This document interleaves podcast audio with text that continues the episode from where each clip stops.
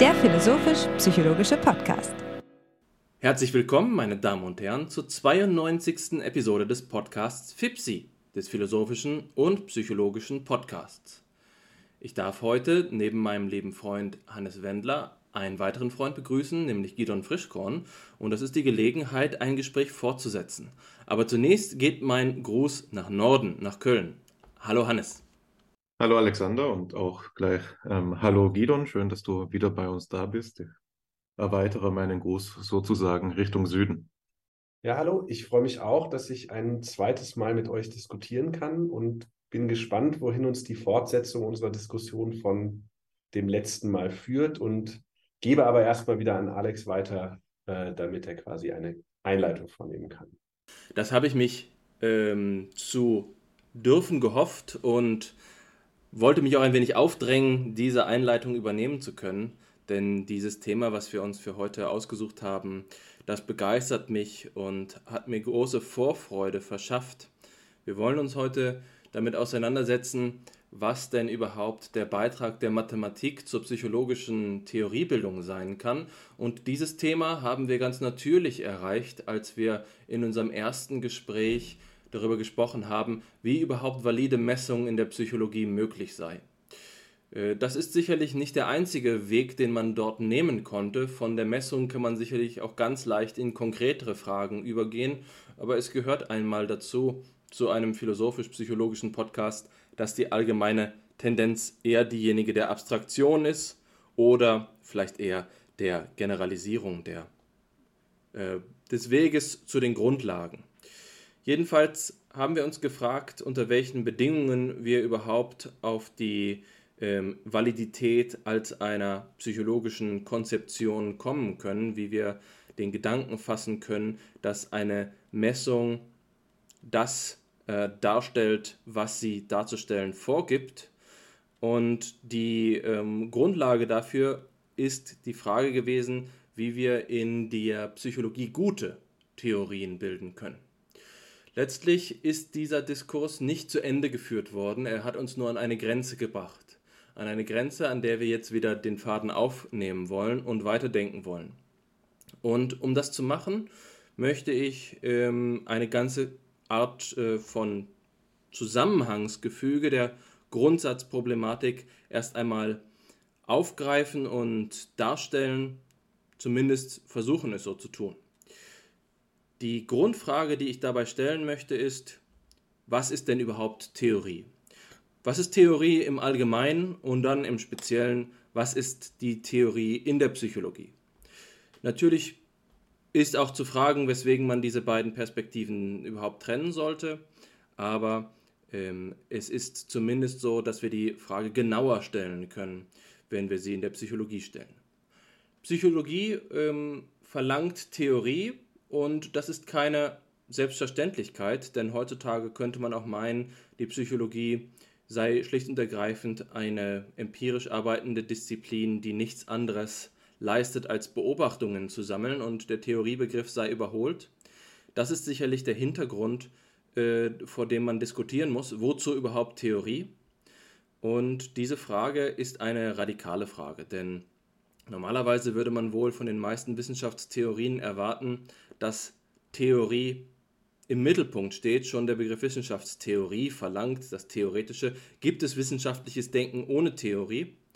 Ähm, zumindest aus einer Perspektive kann man dem widersprechen, und das ist die des radikalen Positivismus, der mh, hm, letztlich in einer inkrementellen Weise fortschreitend die Theoriebildung an den absoluten Rand drängt. Also der Theoriebegriff ist nicht selbstverständlich, aber er ist doch je, äh, ein Begriff, den man auch erst einmal bestimmen muss, um darüber sprechen zu können, ob man ihn nun braucht oder nicht. Der Wortbedeutung nach heißt Theorie erst einmal so viel wie das Schauen, das Betrachten, das Auffassen. Der Begriff ist ein offensichtlich griechischer Begriff und er hat eine entsprechend lange Tradition, die man bis in die vorchristliche Antike zurückverfolgen kann. Ein Beispiel ist etwa Anaxagoras, der den Theoriebegriff bereits in einer systematischen und terminologischen Art und Weise verwendet hat.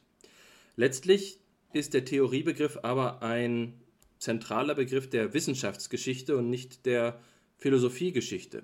Natürlich sprechen wir auch von ähm, theoretischer Philosophie im Gegensatz beispielsweise zur praktischen Philosophie.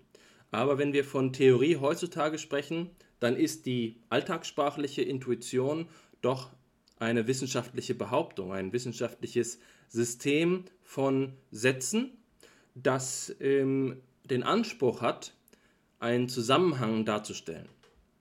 Und an der Stelle beginnt bereits die Problematik. Die Ausgangsfrage ist, wie gelangen wir zu dem Zusammenhang, den eine Theorie darstellen möchte? Ist es so, dass wir mit den Sachverhalten empirisch vertraut sind und sie dann theoretisch abstraktiv zusammenfassen? Das ist die empiristische Auffassung von Theorien, die Idee der Abstraktion.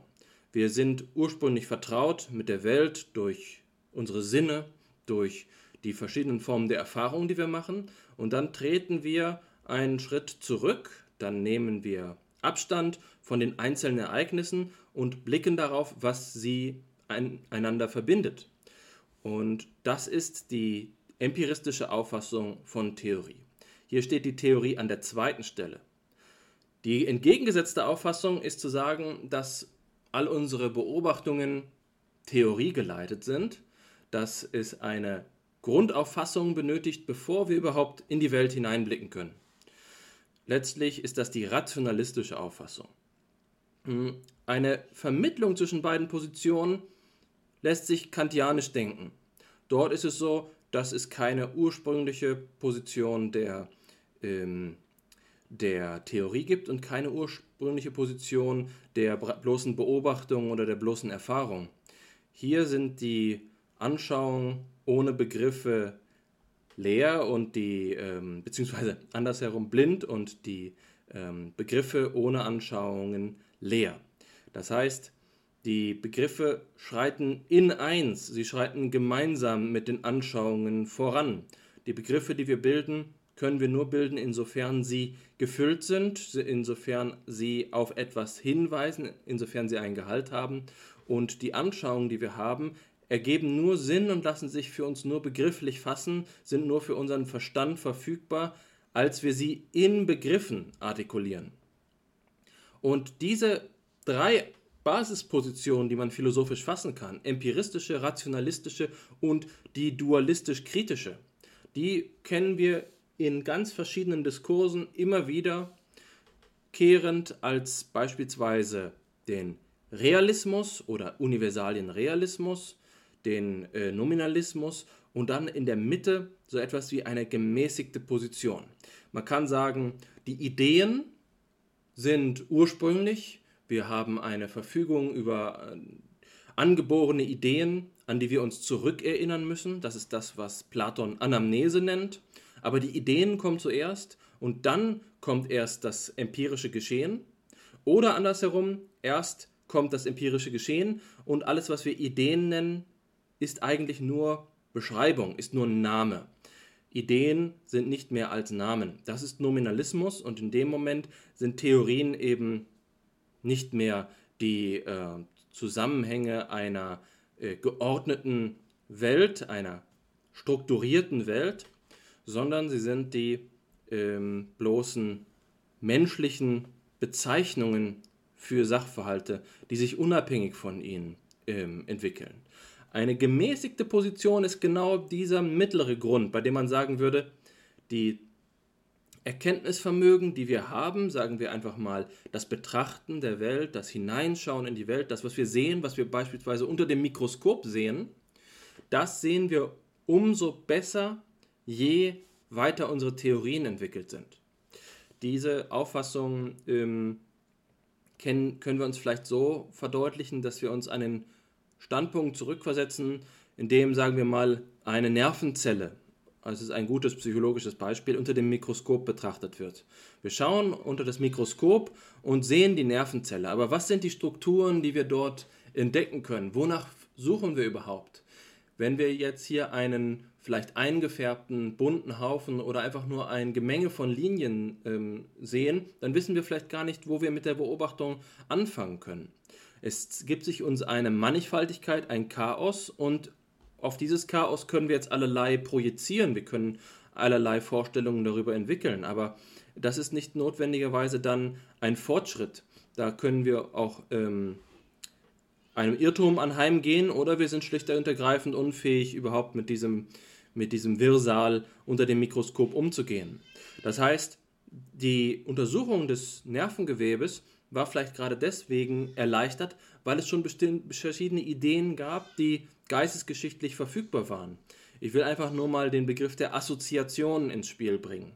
Die Idee, dass verschiedene Nervenzellen untereinander so in Beziehung stehen, dass dort Botenstoffe ähm, emittiert werden können, die beruht natürlich darauf, dass Relationen bestehen können, dass Verbindungen bestehen können, dass das eine mit dem anderen in eine Beziehung treten kann. Die Idee der Beziehung geht also der äh, Konzeption der Nervenzelle voraus. Und damit haben wir vielleicht auch so etwas wie einen Theoriebaustein für die Neuropsychologie. Die Neuropsychologie kann nicht einfach bei der Nervenzelle anfangen, sondern sie muss erst einmal das Instrumentarium, das Handwerkszeug einer Theoriebildung zur Verfügung haben, um begreifen zu können, was es dann mit einer Nervenzelle in dem Zusammenhang des psychischen äh, Funktionierens auf sich haben kann. Nun, mh, allerdings ist es auch so, dass wir ganz ohne den Blick und das Mikroskop dabei ebenso wenig auskommen. Also man stelle sich vor, die, der Mensch sei im Lehnstuhl, so wie es vielleicht Descartes gewesen ist, und solle sich jetzt, solle jetzt auf die Idee eines Nervensystems kommen und der spezifischen Funktionsweisen, die bei, dabei ablaufen. Auch das scheint schlechterdings unmöglich zu sein. Was hieran ist jetzt Theorie? Da kommen wir auf verschiedene Antworten, wenn wir jeweils einen dieser Pfade beschreiten. Wenn wir den rationalistischen Pfad bestreiten, dann ist die Theorie die Voraussetzung für jede Form von Wissen. Wenn wir den nominalistischen Pfad beschreiten, dann ist Theorie nichts weiter als eine Beschreibung von realen, existierenden Sachverhalten, die so oder so bestehen, aber mh, hm, die Erkenntnis wird eben durch Theorien immer nur unterschiedlich gefasst.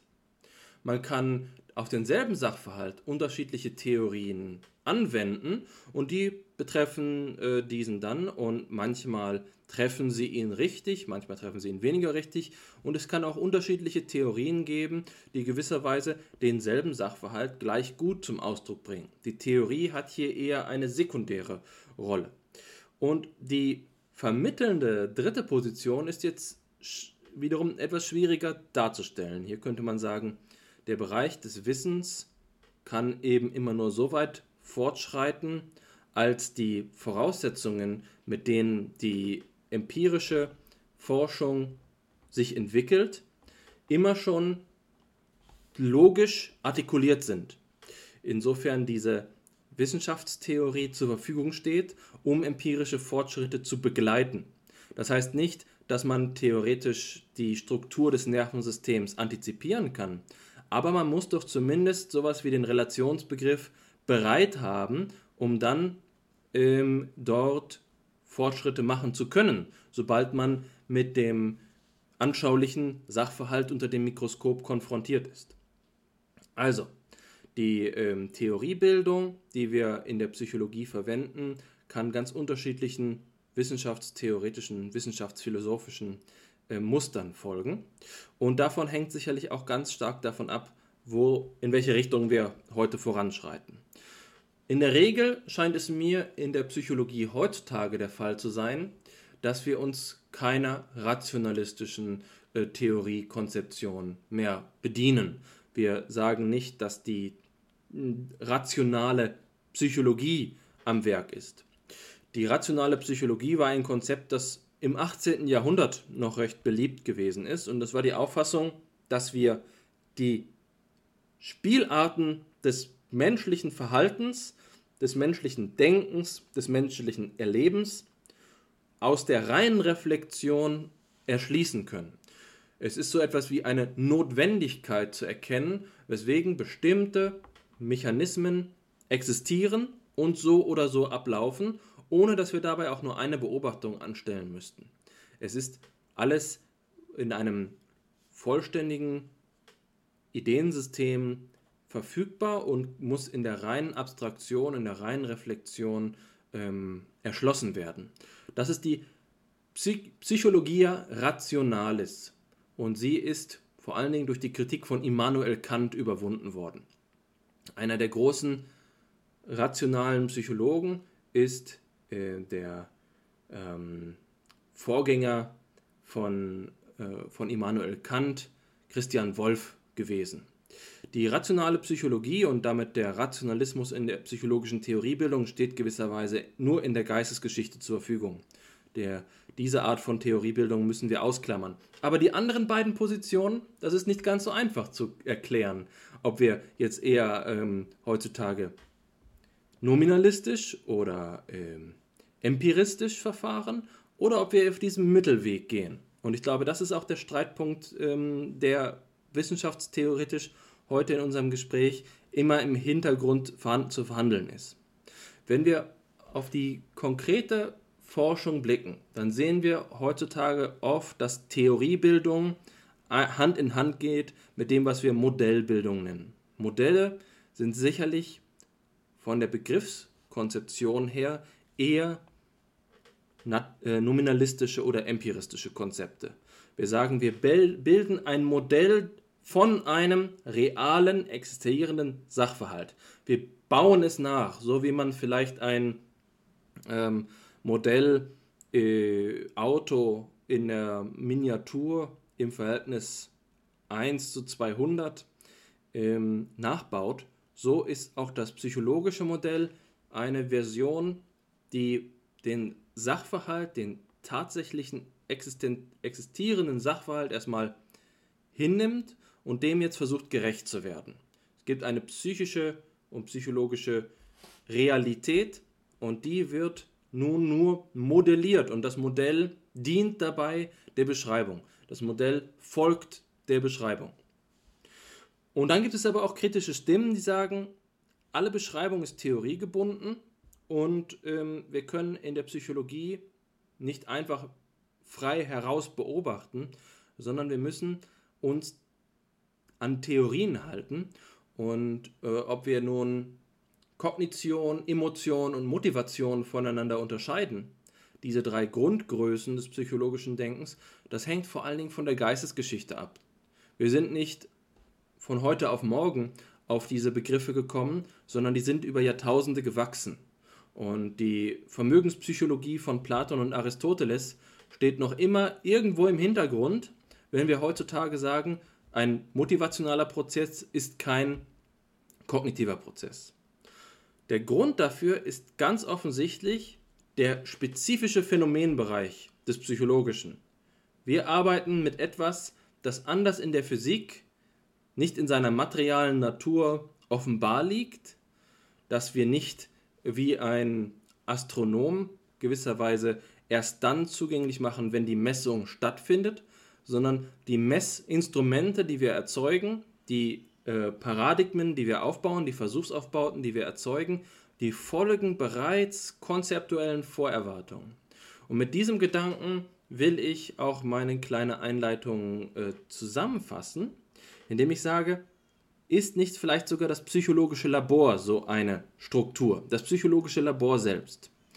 Wenn wir an Wilhelm Wundt denken, wie er sich diesen Gedanken hat kommen lassen, das physiologische Labor in ein psychologisches Labor zu reformieren, dann sind es bestimmte anthropologische Erwartungen gewesen, wie zum Beispiel das Konzept der Störvariable in einer natürlich ähm, antiquierten Form mittlerweile, aber doch im Ansatz musste Wund die Auffassung vertreten, dass Menschen so und so gestaltet sind, dass sie, äh, dass man Störvariablen von ähm, den kritischen Variablen trennen kann. Dass die menschliche Natur eine Zergliederung gestattet, so wie ähm, auch schon Dilthey von der zergliedernden Psychologie spricht, sprach, sodass wir einzelne Prozesse, einzelne Mechanismen voneinander scheiden können. Das, was einmal von äh, John Stuart Mill die Mental Chemistry genannt worden ist. Das ist ja wohl eine theoretische Grundannahme, die es überhaupt erst gestattet, die Art und Weise des psychologischen Forschens zu motivieren. Deswegen glaube ich, dass wenn wir von Theorien in der Psychologie und Theorien im Allgemeinen sprechen, dass wir erst einmal klären müssen, hm, was für eine wissenschaftsphilosophische Grundüberzeugung wir vertreten.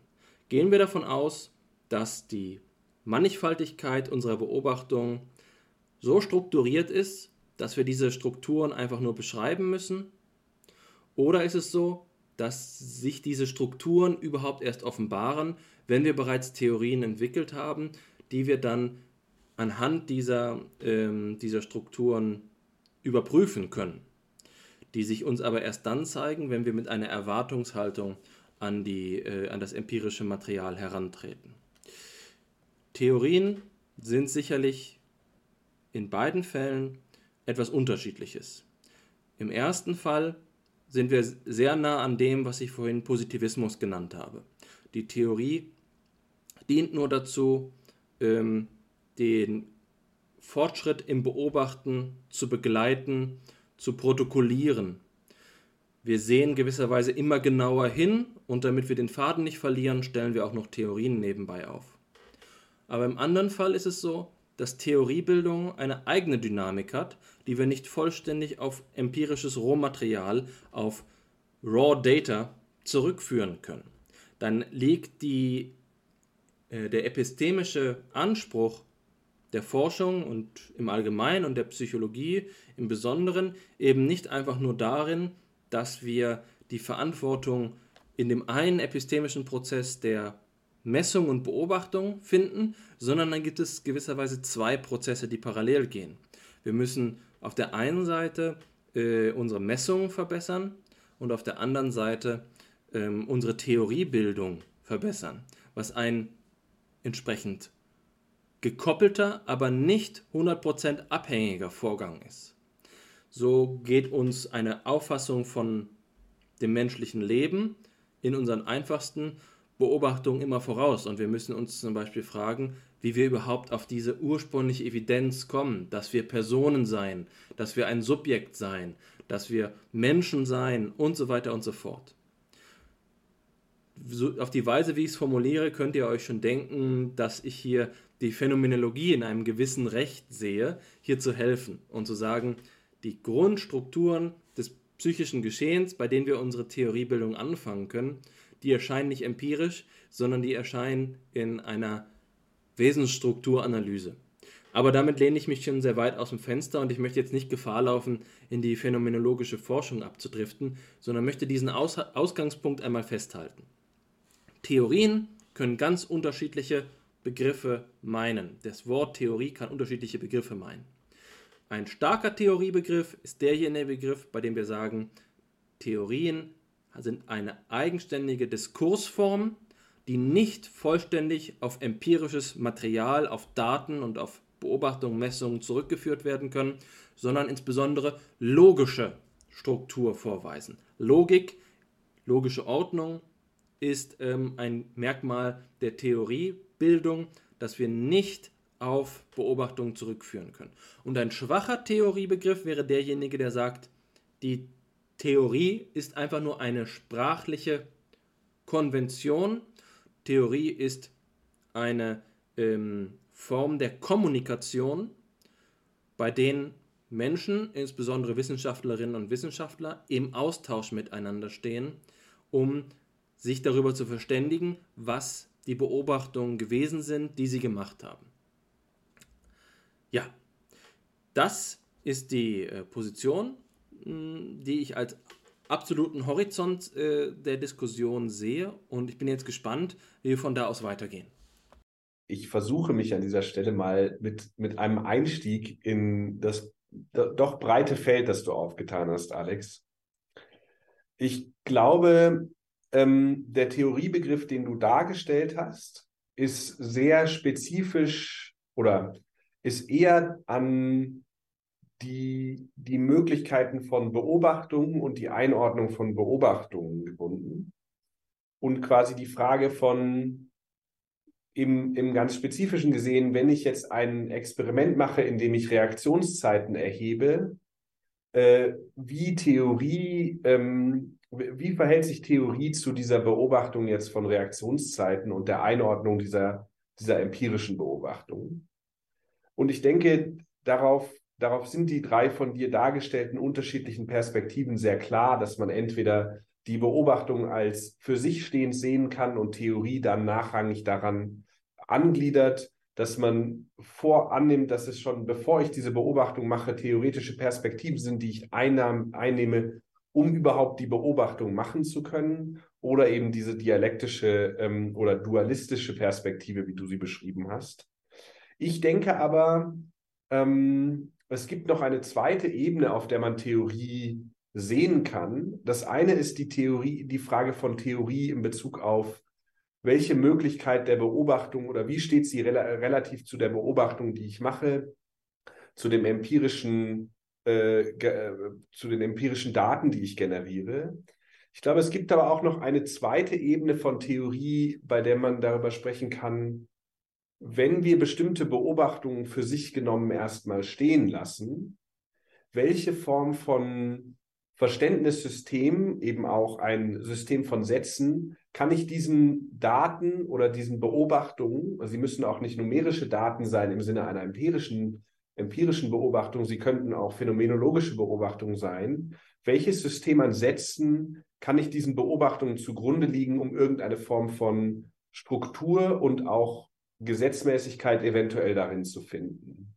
Und ich glaube, an der Stelle ist es wichtig, diese beiden Bereiche zu unterscheiden, weil es auch im Bereich der Psychologie ähm, unterschiedliche Ebenen von Theorien gibt, bei denen sich einerseits Theorie sehr, sehr stark auf Messungen bezieht. Und das ist der Ausgangspunkt auch der Diskussion in unserem letzten Gespräch gewesen, dass Validität der Messung Theorien bedarf und Theorie eine, notwendig, ein, eine notwendige Zutat in der Messung und Beobachtung von psychologischen Phänomenen ist und es gleichzeitig übergeordnet eben Theorien gibt, die sich auf Beobachtungen beziehen, aber zu einem gewissen Grad unabhängig oder eben auf einer anderen Ebene sind als die Theorie, die ich für die Beobachtung selber jetzt zugrunde lege.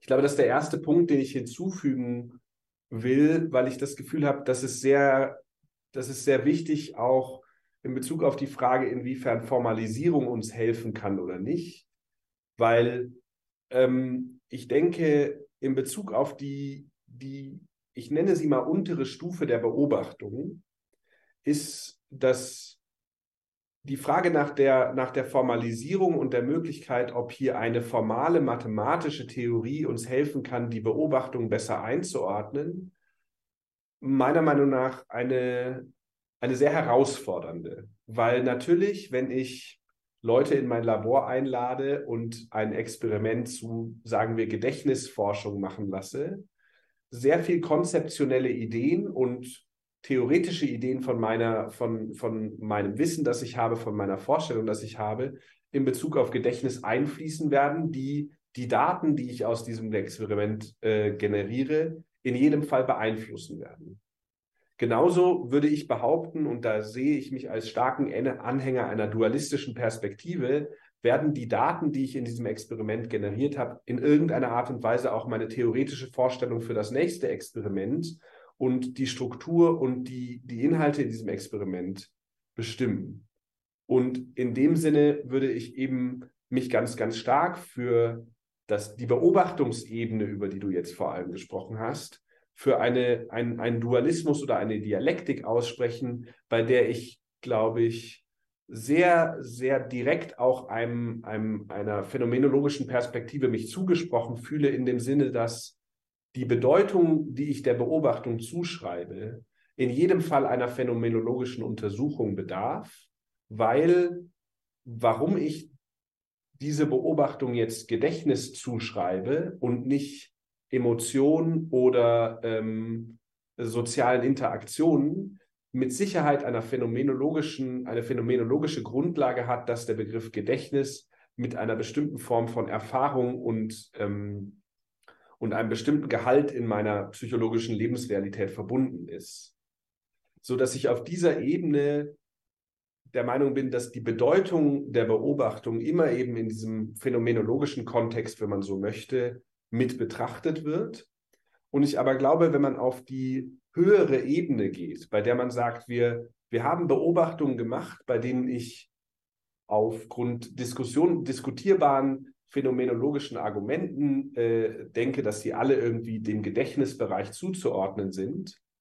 Und ich möchte jetzt eine Theorie über diese Menge an Beobachtungen machen, dass es hier möglicherweise weniger problematisch ist, diesen Schritt der Formalisierung zu nehmen, weil die phänomenologische Grundlage auf einer bestimmten Art und Weise etabliert ist, würde ich argumentieren. Und man kann natürlich diskutieren, inwiefern das in der Psychologie guter Standard ist, sich, sich kritisch mit der, mit der jeweiligen phänomenologischen Grundlage meiner Beobachtung auseinanderzusetzen. Und das ist bestimmt was, was wir, was wir noch länger diskutieren können heute. Aber ich denke, es gibt trotzdem unter der Annahme, dass das stattgefunden hat, ein Argument dafür, dass man auf der höheren Ebene diese Formalisierung durchaus machen kann und damit sinnvolle, sinnvolle, ähm, äh, sinnvolles Wissen und auch sinnvolle quasi Generalisierungen finden kann. Um vielleicht, um vielleicht ein Beispiel zu wählen, dass, dass das veranschaulichen soll und außerhalb der Psychologie ist, wenn man sich Gedanken darüber macht, wie zum Beispiel Gesetzmäßigkeiten der Gravitation und Schwerkraft gefunden wurden, dann haben die auch Beobachtungen zugrunde, wo Sternbewegungen angeguckt wurden, wo, Stern, wo Sternpositionen angeguckt wurden, wo die Veränderung von Sternpositionen angeguckt wurden.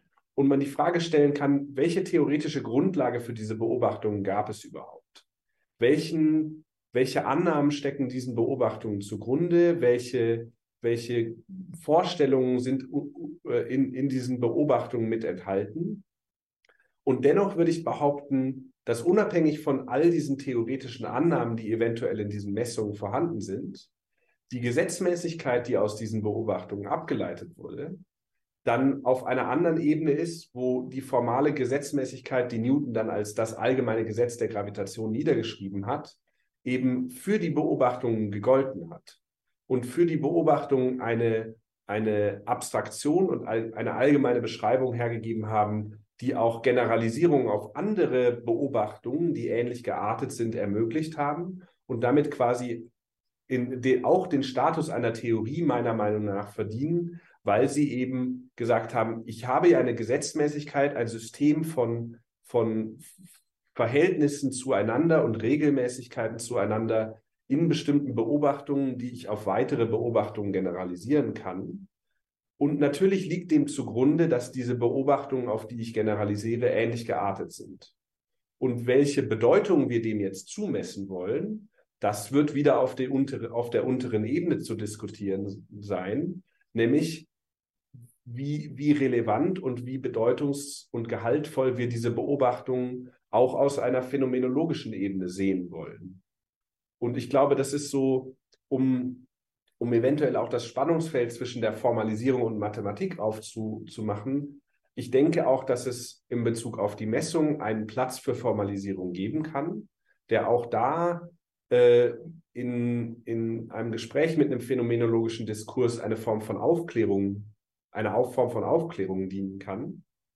Ähm, aber dass da in jedem Fall die, die reine Formalisierung für sich nicht ausreichend sein kann, weil die Bedeutung nicht ohne eine Form von äh, äh, Auseinandersetzung mit dem phänomenologischen Kontext ähm, erreicht werden kann, um das quasi einmal von meiner Perspektive äh, auszuführen. Ja, vielen Dank, Gidon. Ähm, mir gefällt die Richtung, in die diese Debatte jetzt schon geht, sehr gut.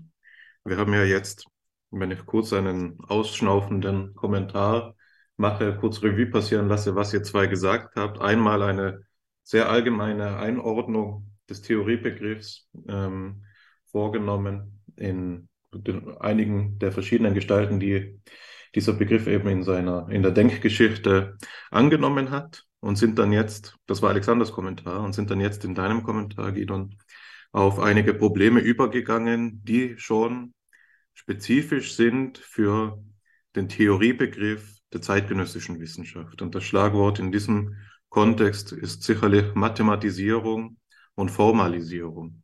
Das heißt nicht, dass es vor der zeitgenössischen Wissenschaft nicht auch mathematische oder formale äh, wissenschaftliche Theorien gegeben hätte.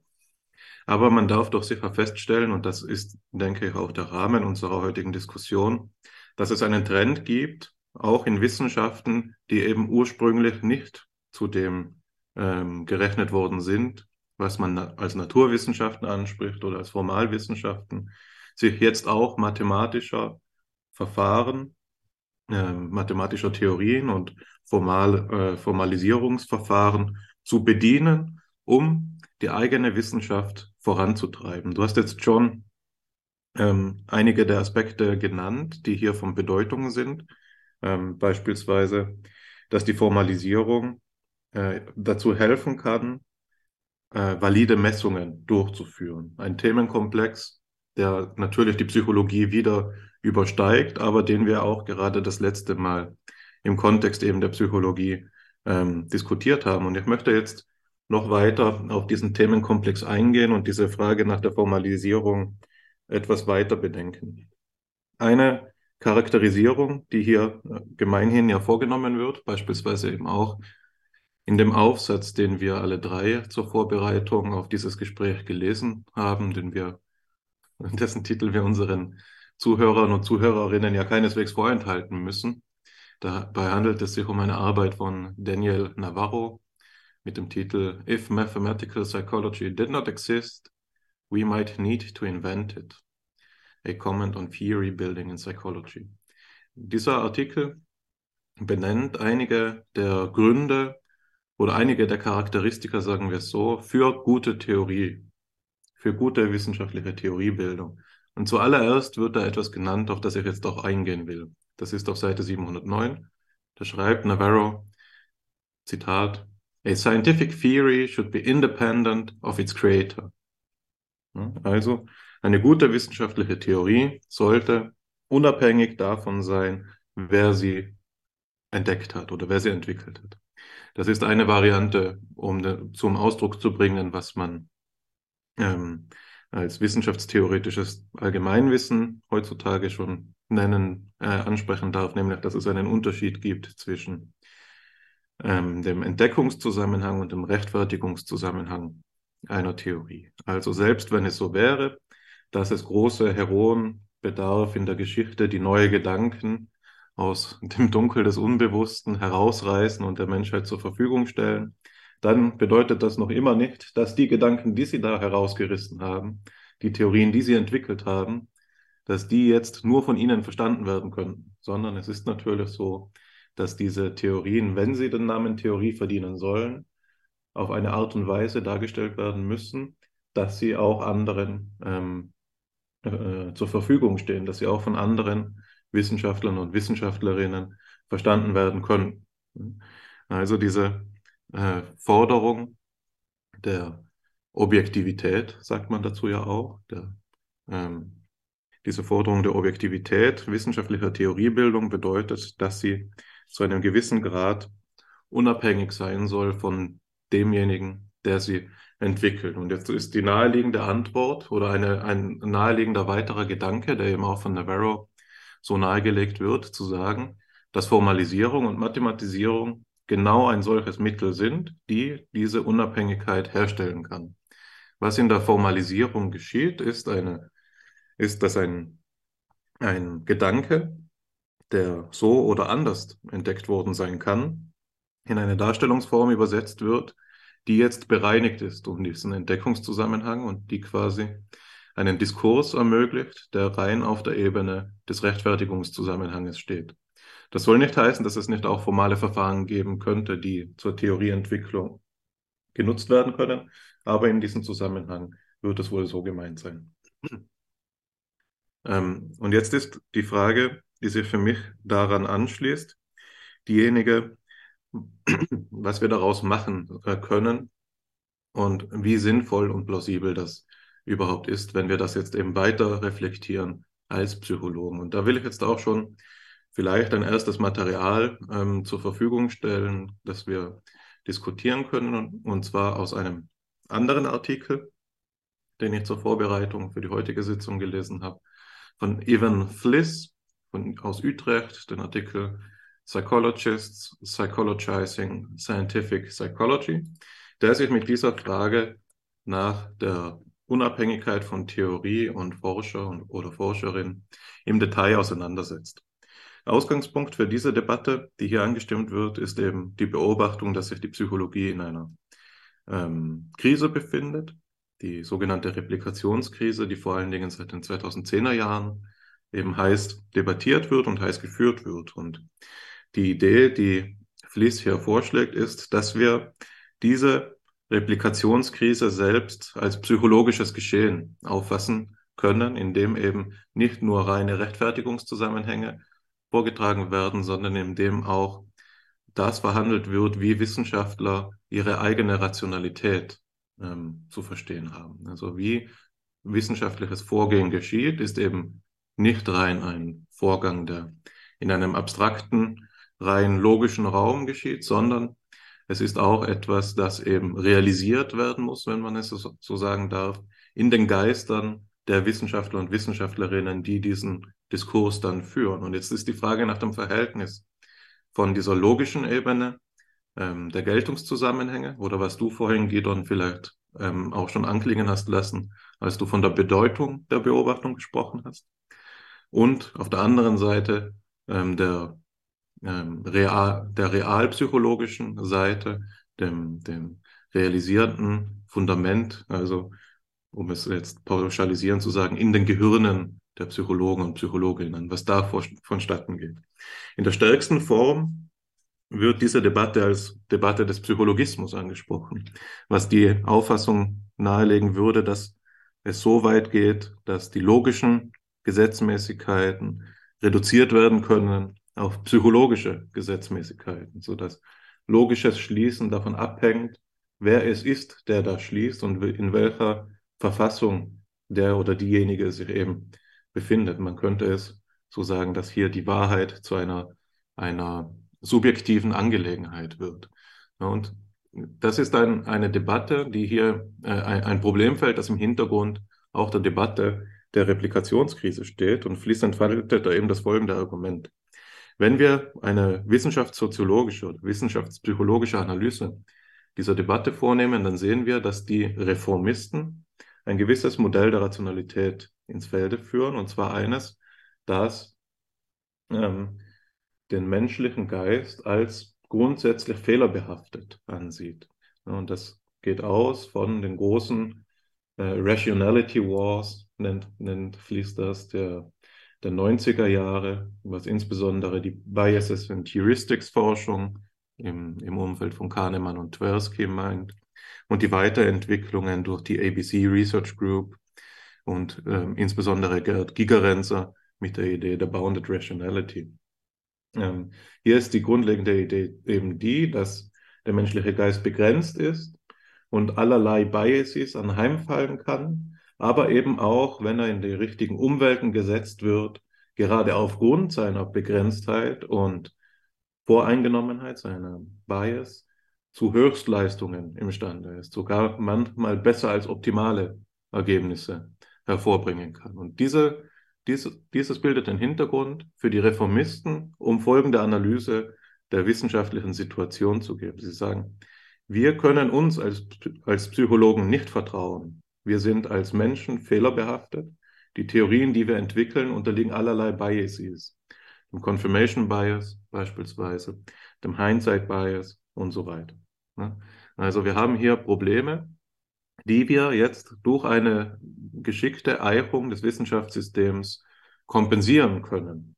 Also wenn wir das Wissenschaftssystem so einrichten, dass es passgenau die Probleme, die wir als Menschen mitbringen, ausgleicht, dann können wir vielleicht so einen Synergieeffekt erreichen, dass wir uns eine optimale Umwelt schaffen, in der wir besser als optimale Leistungen erbringen können. Das ist hier die zugrunde liegende Idee, die sicherlich einen psychologistischen Anstrich hat.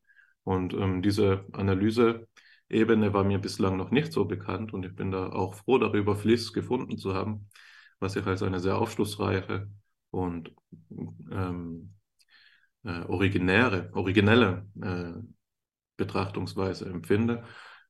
Aber ich will damit nicht sagen, dass sie jenseits der Kritik stehen würde, sondern, und das nehmen wir uns jetzt auch gleich vor, sie kann, sie kann dazu dienen, um den Diskurs, den wir jetzt führen, auszurichten und zu informieren. Und jetzt komme ich auch zu dem Zitat, das ich angekündigt habe, das jetzt eben das Wissenschaftsverständnis der Reformisten an, äh, äh, charakterisiert, weil, und das lese ich vor, weil das hier etwas zum Ausdruck bringt, was mir in unserer bisherigen Debatte noch gefehlt hat, ein, nämlich ein engeres Verständnis davon, was Wissenschaft und Theorie ist. Ich zitiere. For the reformers, science as a system of knowledge is a network of empirical statements, theoretical constructs, and operationalizations that connect them. This network is maintained by the scientific method, a consistent set of inductive practices for producing data and making inferences about them. Cum cumulative scientific progress is the ordering, expansion, and checking of this network. This practical, albeit imperfect proxy, is the scientific literature. Soweit das Zitat von Ivan Flies, ähm, das er eben zum Ausdruck bringt, eigentlich ein ähm, Verständnis von Theorie, das nahe dem Verständnis ist, das wir von den logischen Positivisten kennen.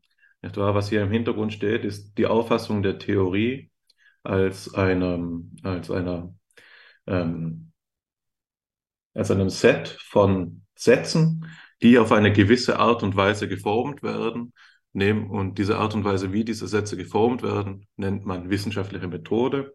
Und wenn die wissenschaftliche Methode gut funktioniert, dann sind die Sätze der Theorie erstens wahrheitswertfähig und je nach Auffassung ähm, entweder dann noch wahr oder zumindest noch nicht falsifiziert.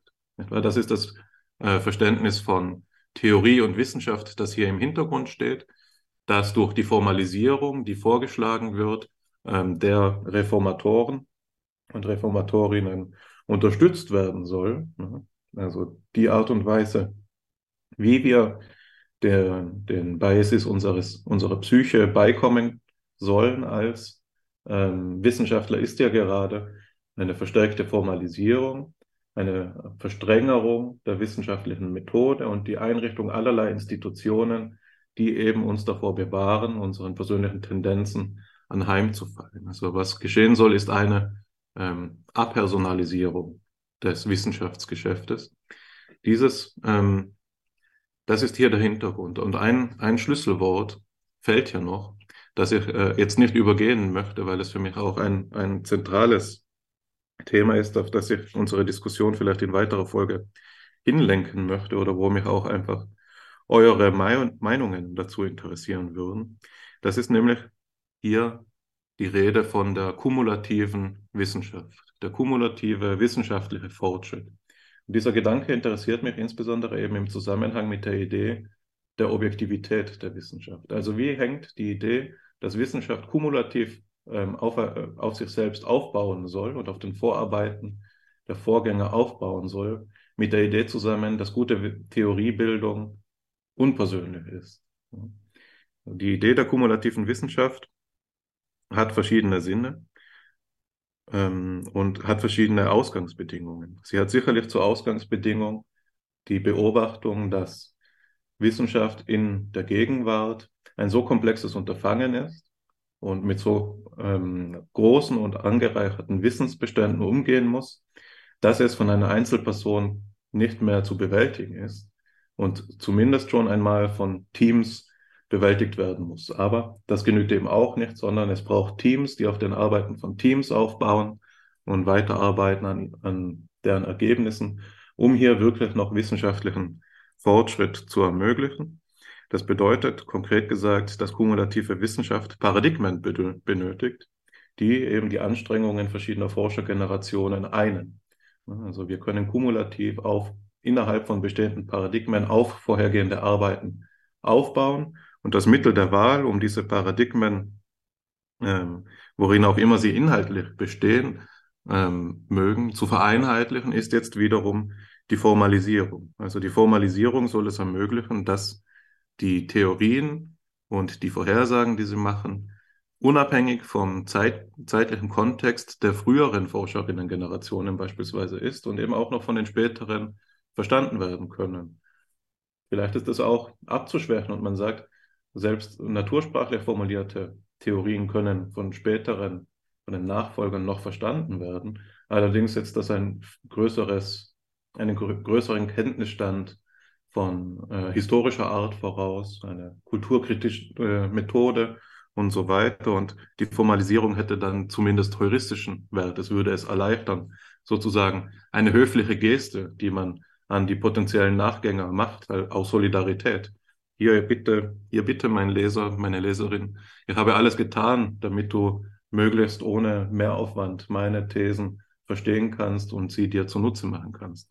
So könnte man die Formalisierung in diesem Lichte äh, der kumulativen Wissenschaft auffassen. Die Frage, die ich jetzt an euch ähm, geben möchte, ist erstens, ob ihr dem zustimmt und zweitens, ob die kumulative Wissenschaft denn nicht noch mehr ist, ob sie wirklich korrekt verstanden ist dadurch, wenn man sagt, es geht hier um ein Aufbauen, so als wäre Kumulation gleichbedeutend mit Fortschritt, nämlich hin von der vergangenen Wissenschaft zu der noch künftigen Wissenschaft, vielleicht im Bild einer Asymptote hin zur Wahrheit, nicht wahr?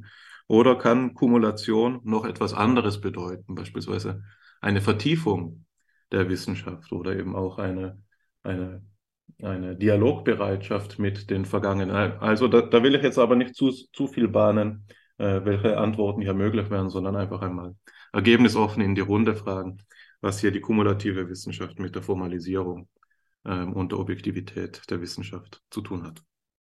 Ich möchte, ich möchte kurz einsteigen in, in die Argumente, die du gebracht hast und dafür plädieren, dass wir Formalisierung nicht als ein generisches Konstrukt aller Regelmäßigkeit verwenden, weil ich glaube, gerade in Bezug auf das, was in dem von dir angesprochenen Artikel als Formalisierung angesprochen wird, was stark eine Antwort auf die Reproduzierbarkeitskrise und die Replikationskrise in der Psychologie ist, bezieht sich auf Formalisierung im Sinne der Abläufe von Experimenten, um Ergebnisse und auch Analyseergebnisse von statistischen Tests reproduzieren zu können und damit quasi das experimentelle, den experimentellen Prozess zu formalisieren, indem man Code für das Experiment teilt, ähm, den analytischen Prozess zu formalisieren, indem man Code für die Analyse teilt. Und ich glaube, dieser Aspekt von Formalisierung, der einer Objektivierung dient, dass Ergebnisse reproduziert werden können und quasi vom Entdeckungskontext gelöst werden können, damit andere Forscher diese, diese Beobachtungen reproduzieren und wiederholen können, ist ein, and, ist ein anderer Aspekt von Formalisierung als das, was eine mathematische Formalisierung meint.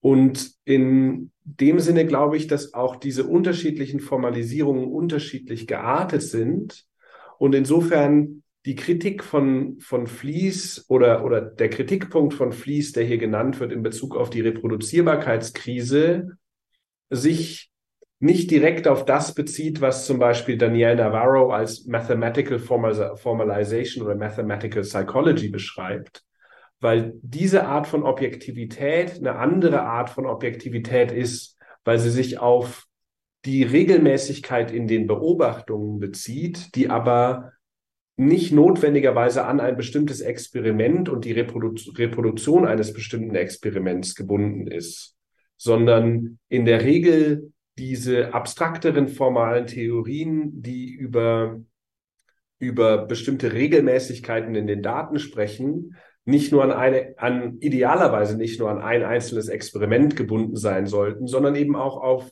andere Experimente generalisierbar werden, sodass nicht exakt das gleiche Experiment durchgeführt werden müsste, in dem ein, eine solche mathematische Formalisierung entdeckt und aufgeschrieben worden ist, sondern eben auch ein anderes Experiment verwendet werden könnte, um zu sehen, ob sich diese mathematische Formalisierung auf dieses neue Experiment generalisiert. Und insofern, glaube ich, muss man auch unterscheiden zwischen diesen, dieser Frage nach Objektivität auf verschiedenen Ebenen, weil es eben die Objektivität auf der Ebene des Experiments gibt und der Unabhängigkeit des, von dem Forscher in dem Sinne, dass ähm, es egal ist, ob ich das Experiment durchführe, Hannes oder Alex, Alex das Experiment durchführen.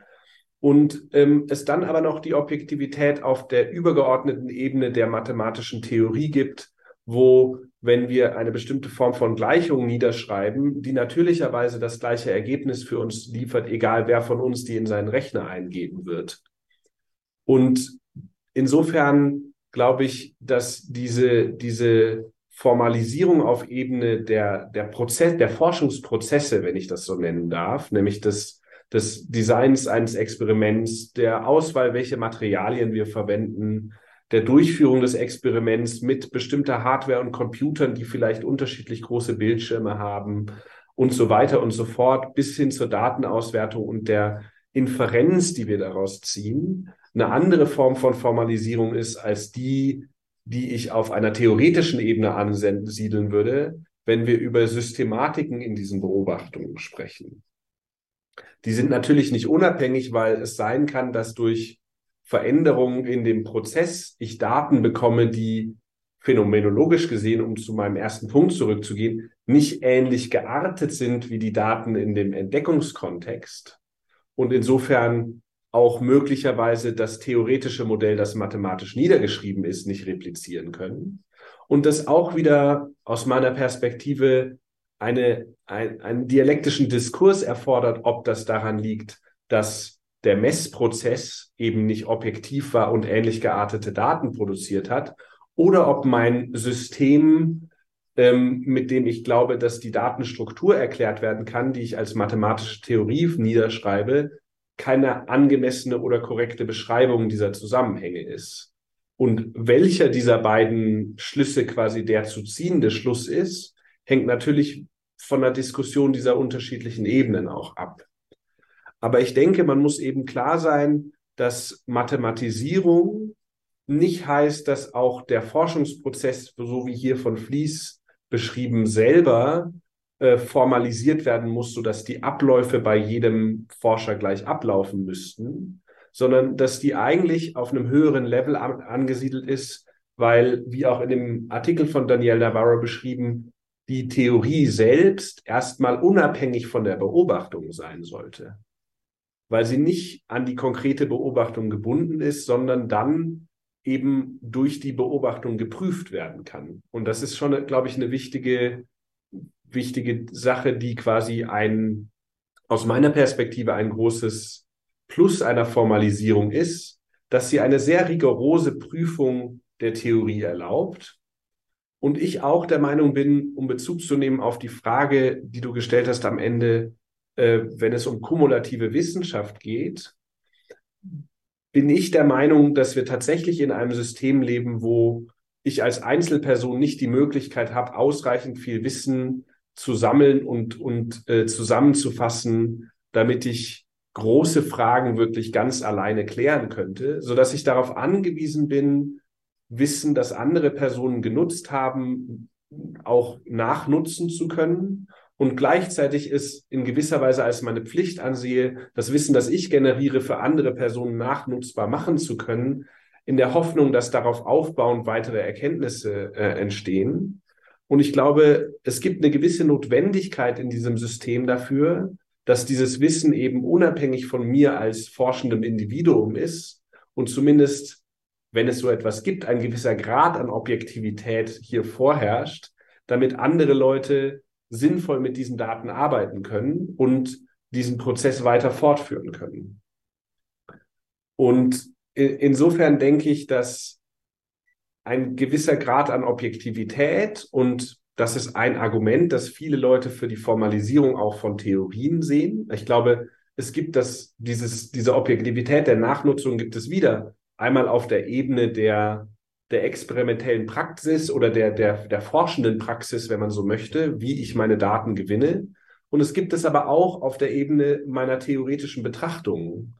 Und auch da, glaube ich, ist, wenn ich meine theoretischen Entwicklungen in irgendeiner Art und Weise objektiv formulieren kann, die Möglichkeit für nachfolgende Wissenschaftler auf dieser objektiven Formulierung aufzubauen und diese weiterzuführen, ein, ein, eine wichtige Eigenschaft von dieser Theo theoretischen Diskussion, weil wenn es subjektive Elemente in der Theorie gibt, nicht garantiert ist, dass dieses subjektive Verständnis auch notwendigerweise von anderen Subjekt, äh, Forschungssubjekten quasi so geteilt wird, sodass ein Teil des kumulativen Prozesses dadurch behindert wird.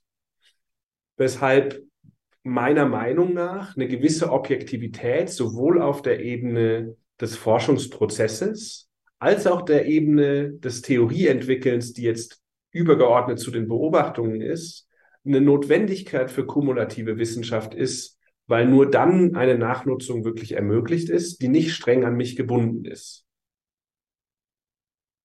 Das als, als kurze Antwort auf, auf deine Frage.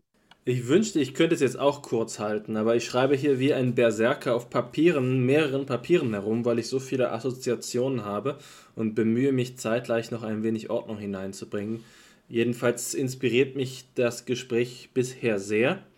Ich beginne dort, wo Gidon die zweite Ebene erschlossen hat in seinem vorletzten Beitrag.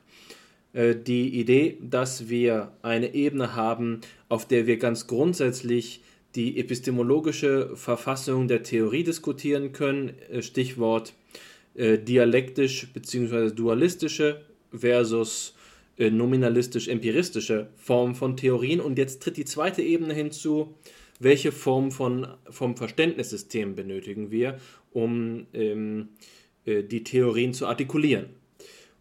Und da will ich jetzt das Ganze noch komplizierter machen.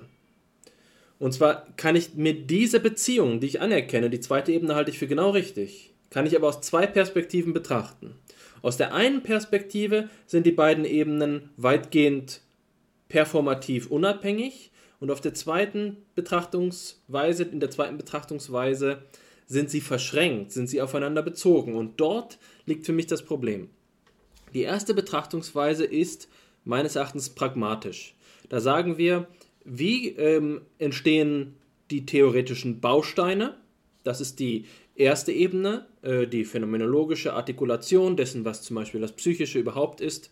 Und dann tritt in einem zweiten Schritt dazu die Durchführung von Theoriebildung, ähm, die sich beispielsweise äh, der mathematischen Formalisierung als eines Verständigungssystems bedient, weil es bestimmte praktische Eigenschaften besitzt, den Werkzeugcharakter der Mathematik, bei dem wir sagen können, hier wird ähm, Reproduzierbarkeit und Kumulation erleichtert. Das ist die pragmatische Perspektive.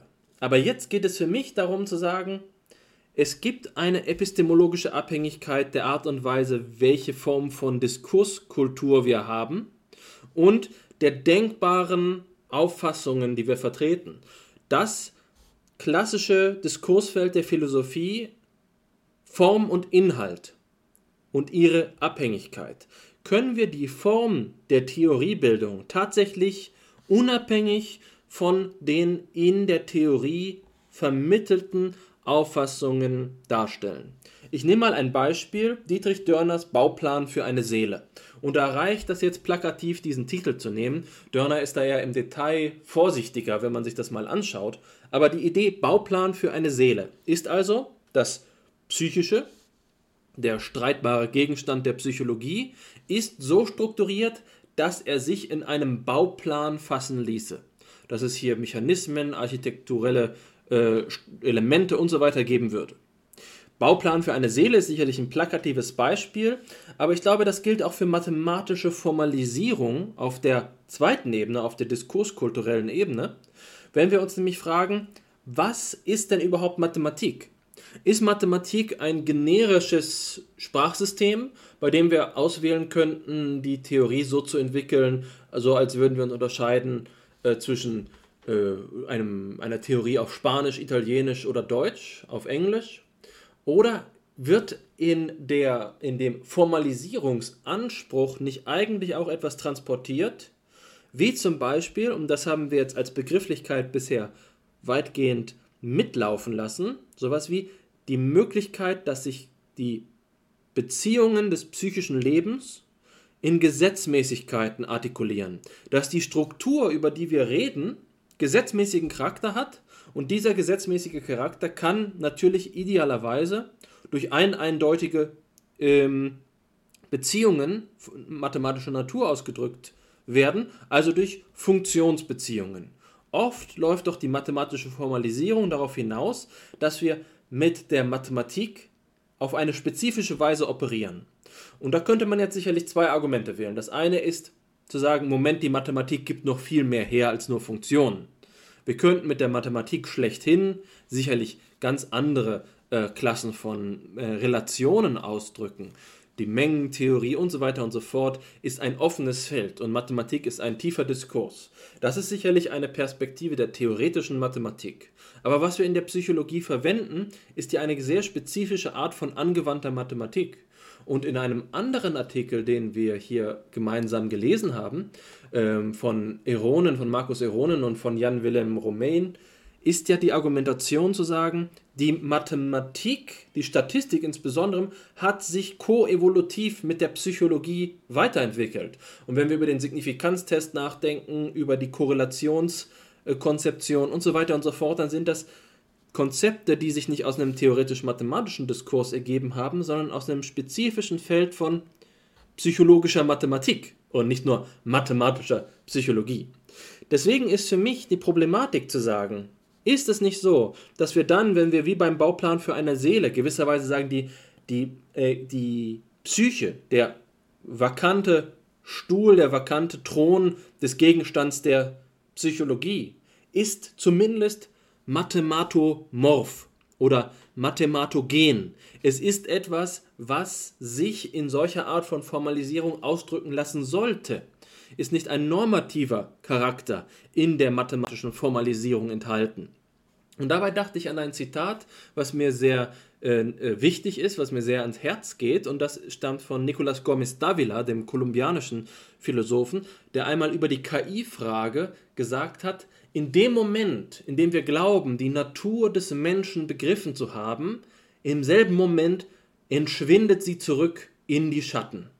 Das ist das Bild, was ich hier wählen möchte. Das Problem ist zu sagen, wenn wir davon ausgehen, dass, es, dass, das Psy dass die psychischen Zusammenhänge formalisierbar seien, formulieren wir eine positive theoretische Aussage. Wir formulieren eine Grundkonzeption, die eine Aussage über psychologische Inhalte macht. Anders gesagt, die Form der Diskurskultur formalisier der Formalisierung von, Mathemat äh, von, von psychologischen Theorien in der Mathematik transportiert eine bestimmte Sagbarkeit, ein Fenster des Sagbaren über den Menschen als ähm, psychischen ähm, Gegenstand der Psychologie. Und das bedeutet für mich zweierlei. Erstens, das ist jetzt kein gewaltiger Schlag ins Kontor. Das ist nicht notwendigerweise so, dass von, von der Argumentation an alle ähm, psychologische Forschung, die mathematisch operiert, grundsätzlich fehl, fehlerhaft sei. Im Gegenteil, ich glaube, es markiert eher sowas wie den Rand des argumentativ Sagbaren. Ähm, und das ist eben die andere Aussage. Wenn wir vom der Vogelperspektive der theoretischen Psychologie auf diesen Sachverhalt blicken, dann müssen wir sagen, solche Dinge wie äh, als Hannes das Zitat über die Reformisten vorgelesen hat, es geht um Producing Data, um das Hervorrufen von den Gegebenheiten, den Daten, von den Sachverhalten, die wir empirisch analysieren, auf Grundlage des nomologischen Netzwerks, das wir da wählen. Und dieses nomologische Netzwerk ist jetzt eben formalistisch strukturiert, dass wir damit aufpassen sollten, nicht zu glauben, dass wir, wenn wir auf diese spezifische, mathematisch formalisierte Art und Weise Wissenschaft betreiben, dass das den gesamten Sachverhalt abbildet. Wir müssen also so eine kleine Parallaxe, eine Perspektiv Wechsel vornehmen, um zumindest Acht darauf zu geben, dass wir nicht mit falschen Universalitätsansprüchen auftreten, wenn wir auf Grundlage mathematischer Operationalisierung vornehmen, weil uns eben gerade dann wieder droht, die menschliche Natur in die Schatten zurückzufallen. Ja? Und das ähm, scheint mir hier die wichtige epistemologische Lektion zu sein, dass wir in dem Moment, in dem wir formalisieren, gleichzeitig auch inhaltliche Aussagen transportieren können und es deswegen eines kritischen Zusatzaufwands bedarf, immer mit zu reflektieren, auf welche Weise wir überhaupt Psychologie betreiben, denn sonst droht es, dass wir von der Methode, die wir verwenden, die unsere Diskurskultur prägt, und wir wissen ja, dass Statistik in der Psychologie so eine Funktion von Gatekeeping hat. Ja? Wer nicht wirklich einen T-Test rechnen kann, der kann auch nicht, oder wie auch immer, wer, wer Bayes nicht kennt, der kann nicht mitreden, der darf gewisserweise nicht mitreden, dass auch hier äh, Vorsicht walten muss, um überhaupt die, und das ist so wichtig zu sehen, die Offenheit des psychologischen Gegenstandes noch zu erhalten. Denn wenn wir gerade eben diesen mathematogenen, mathematomorphen äh, Menschen durch die Formalisierung implizit begünstigen, dann verlieren wir den anderen aus den Händen. Und dafür argumentieren Ironen und Remelien eben auch, indem sie sagen, dass die Mathematik einen Werkzeugcharakter haben kann. Werkzeugcharakter haben sollte. Und ähm, das scheint mir gerade eben aus dieser Perspektive 1 wichtig zu sein, aus der pragmatischen Perspektive. Ja, die Verständigungssysteme, die wir verwenden, haben einen Werkzeugcharakter, sie haben einen Nutzen und die Mathematik kann einen großen, wichtigen Beitrag dazu leisten, kumulative Forschung zu betreiben, aber mit einem bösen Finger gehoben sozusagen muss die theoretische Psychologie dahinter stehen und aufpassen, dass die ähm, Ansprüche, die damit immer mittransportiert werden, wenn wir über Formalisierbarkeit sprechen, nicht äh, verhindern, dass die Psychologie das Gegenstandsfeld, das sie eben hat, sich offen hält. Und das ist meines Erachtens eben auch eine Frage, die eng damit verbunden ist, ist Psychologie eine Naturwissenschaft? Und wenn ich Naturwissenschaft sage, dann meine ich das, so wie es Husserl gesagt hat, als er meinte, die moderne, seit dem 16. Jahrhundert existierende Naturwissenschaft ist eine galiläische Wissenschaft. Und das heißt eben, die Mathematik ist das Buch der, das, das Buch der Natur ist in der Sprache der Mathematik geschrieben. Das ist zu sagen, so wie die Pythagoreer schon gesagt haben, alles ist Zahl. Die Natur selbst ist so strukturiert, dass wir sie ohne Reibungsverluste formalisieren können und dass uns dabei nichts verloren geht, denn es ist eben eine, die Verfassung der Natur ist so, dass wir in ihr über Gesetzmäßigkeiten, Naturgesetze und so weiter sprechen können. Die Strukturannahme, die wir implizit transportieren, ist gerechtfertigt, weil Psychologie als Naturwissenschaft den galiläischen Anspruch hat, ihr Gegenstand sei spezifisch mathematomorph. Ähm, und die Psyche ist ein natürlicher Gegenstand. Es gibt nichts Psychologisches, außer demjenigen zu sagen, was sich in Verhältnissen einer materiell geordneten Natur sagen lässt.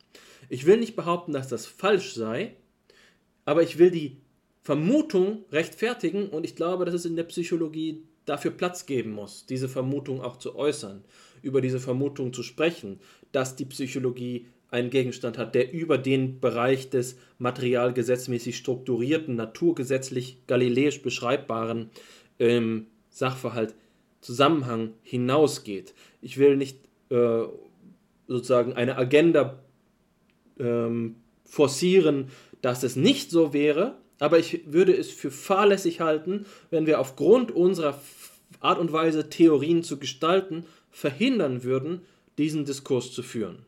Ja? Und das hat eben wesentlich mit der Form der Datengewinnung zu tun, Producing Data, und auch mit der Art und Weise der Interpretation, ja, also der Formalisierung als Erklärung. Ähm, ja, das äh, führt uns noch an einen weiteren Punkt, den ich aber an dieser Stelle mir noch ausspare, denn sonst verwässere ich meinen eigenen Kommentar. Ich schließe deswegen nur mit einer Antwort auf Hannes Frage, die ich ihm ja schuldig geblieben bin. Gideon, du hast ja schon geantwortet. Kumulative Wissenschaft. Ich will das erstmal neutral be bezeichnen. Kumulation ist für mich Sammlung oder Häufung. Da geht es noch nicht gleich um Fortschritt. Das ist nicht gesichert. Dass wir wie ein äh, Eichhörnchen im Herbst also Nüsse fleißig sammeln, garantiert noch nicht, dass wir durch den Winter kommen, wenn wir die Nüsse nicht wiederfinden.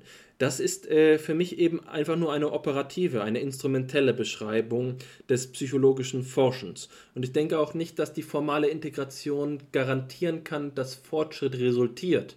Aber es ist so etwas wie die Ordnung, den, den, den wir statten die, äh, das Eichhörnchen mit einem besseren äh, Lageplan über seine äh, ähm, Haselnussverstecke äh, aus. Das kann sicherlich diesen Nutzen haben, aber nach meinem Dafürhalten liegt die letzte Verantwortung für den Fortschritt und die Evalu Evaluation des Fortschritts ganz in der Hand der menschlichen Vernunft. Da bin ich jetzt hier Humanist an dieser Stelle. Das kann uns keine Maschine und kein Algorithmus abnehmen. Ich möchte, ich möchte vor allem Bezug nehmen auf, auf einen Punkt, und es kann sein, dass ich einem Missverständnis unterliege, dass Mathematisierung eine Art Reduktionismus wäre. Ähnlich wie wir in der Psychologie bei den wachsenden Neurowissenschaften das Gefühl hätten, wir könnten psychologische Phänomene auf Beobachtungen des Gehirns reduzieren, ist die Überlegung, ob wir psychologische Phänomene auf eine mathematische Formalisierung reduzieren können. Und ich glaube, zumindest ist das meine Perspektive mathematischer Psychologie und der mathematischen Formalisierung, dass das Ziel eigentlich nicht eines des Reduktionismus ist und es damit auch die Frage, Frage ist, äh, wie können wir unterschiedliche Betrachtungsebenen oder Betrachtungsweisen miteinander in Verbindung bringen, sodass ich eher denke, die Betrachtungsweise einer Mathematisierung und Formalisierung, die kann uns eine andere Perspektive liefern, die uns an manchen Stellen herausfordert an manchen Stellen aber vielleicht auch bedeutungslos sein kann. Das ist offen, aber sie ist eben eine unterschiedliche Betrachtungsweise, die Ebenen zu meiner Betrachtung und einer, einer anderen Ebene von, von äh, ähm, psychologischer Theorie hinzufügt. Und dabei verändert sich für mich die Frage nicht, ist, äh, verändert sich für mich dann die Frage, und es geht nicht mehr darum, ob mathematische Formalisierung Theoriebildung und Theorieformulierung auf anderen Ebene ersetzen und quasi abschaffen soll, sondern eher, wie und unter welchen Bedingungen können diese unterschiedlichen Ebenen der Theoriebildung miteinander in Referenz treten und sich gegen, also gegenseitig informieren, sodass wieder zurückkommt zu meinem eigentlich sehr, sehr, sehr stark dialektischen hm, Gedanken, es nicht bedeutet, dass ich mich nur auf eine Ebene be, be, be, begebe und auf dieser Ebene meine gesamte Arbeit mache.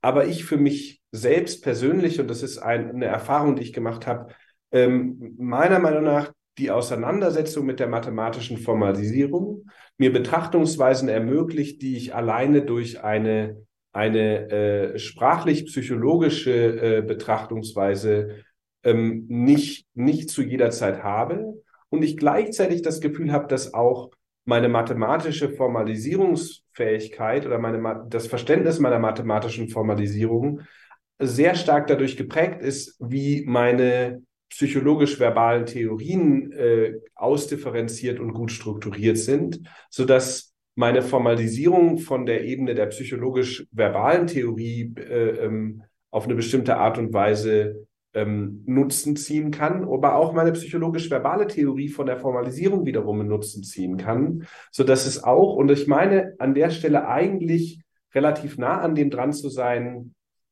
was, was äh, Eronen und äh, ähm, Romagin in diesem Papier beschreiben, das, das äh, Alexander, du noch geteilt hast, dass es eben eine Form von zirkulärem Kreislauf ist, in dem sich äh, phänomenologische und, und äh, ähm, grundsätzlich theoretische Überlegungen mit Formalisierungsüberlegungen und Formalisierungsversuchen miteinander in einem, einem kontinuierlichen Prozess der Veränderung bewegen, sodass die Formalisierung nicht alleine für sich steht und genauso aber auch nicht die Theorie alleine für sich steht. Und ähm, es für mich dabei weniger eine grundsätzliche Frage des Entweder-Oder ist, als eher ein ist die, ist die mathematische Formalisierung psychologischer Prozesse etwas, das mich in dem Formulieren und Verständnis und dem theoretischen, ähm, in der theoretischen Perspektive, die ich auf psychologische Prozesse nehme, irgendwie bereichern kann in dem Sinne, als dass sie mir eine neue Perspektive eröffnet und auch meine verbale ähm, Betrachtungsweise, meine, meine stark an der Sache orientierte Betrachtungsweise herausfordern kann und umgekehrt eben auch die, äh, die an der Sache phänomenologisch orientierte Herangehensweise, die die, die, die die grundsätzliche Frage nach dem psychologischen Erleben stellt, das mathematisch Formalisieren herausfordern kann. Und insofern, insofern glaube ich, möchte ich mich ganz, ganz stark dagegen aussprechen, dass es hier um eine Form von Reduktionismus geht, sondern dass es eher auf eine bestimmte Art und Weise unterschiedliche Betrachtungsebenen sind, die alle ihre Berechtigung haben und dass die Herausforderung stärker darin für mich besteht, wie diese unterschiedlichen Betrachtungsebenen äh, miteinander kommunizieren und sich gegenseitig quasi ähm, positiv beeinflussen können. Und ich äh, es eher als etwas Kontraproduktives äh, äh, ähm, ähm, sehe, wenn ich das Gefühl habe, die Leute sagen, man muss nur das machen. Und ich, äh, zumindest ist meine Erfahrung, wenn man sich die Geschichte der auch der Naturwissenschaften an, ansieht, dass viele Proponenten hochmathematisierter Wissenschaften wie zum Beispiel Physik die auch ganz, ganz, äh, ganz, ganz maßgeblich dazu beigetragen haben, das Verständnis unserer physikalischen äh, äh, ähm, Welt zu, zu verändern und zu revolutionieren, auch genau aus diesem Verständnis heraus immer auch philosophische Texte geschrieben haben, die zutiefst metaphysisch waren und sehr weit weg von, von rein formaler Theorie, weil Heisenberg und Einstein, die jetzt mir bekannt sind als diese Personen, ganz, ganz stark auch ein Bewusstsein dafür hatten, dass die Formalisierung alleine nicht der Weg ist, der Sache selbst auf den Grund zu gehen, aber genauso eben auch gezeigt haben, dass Formalisierung eine, eine besondere Form der Erklärung ermöglicht, die über bisher, bisheriges Wissen hinausweist und zeigt.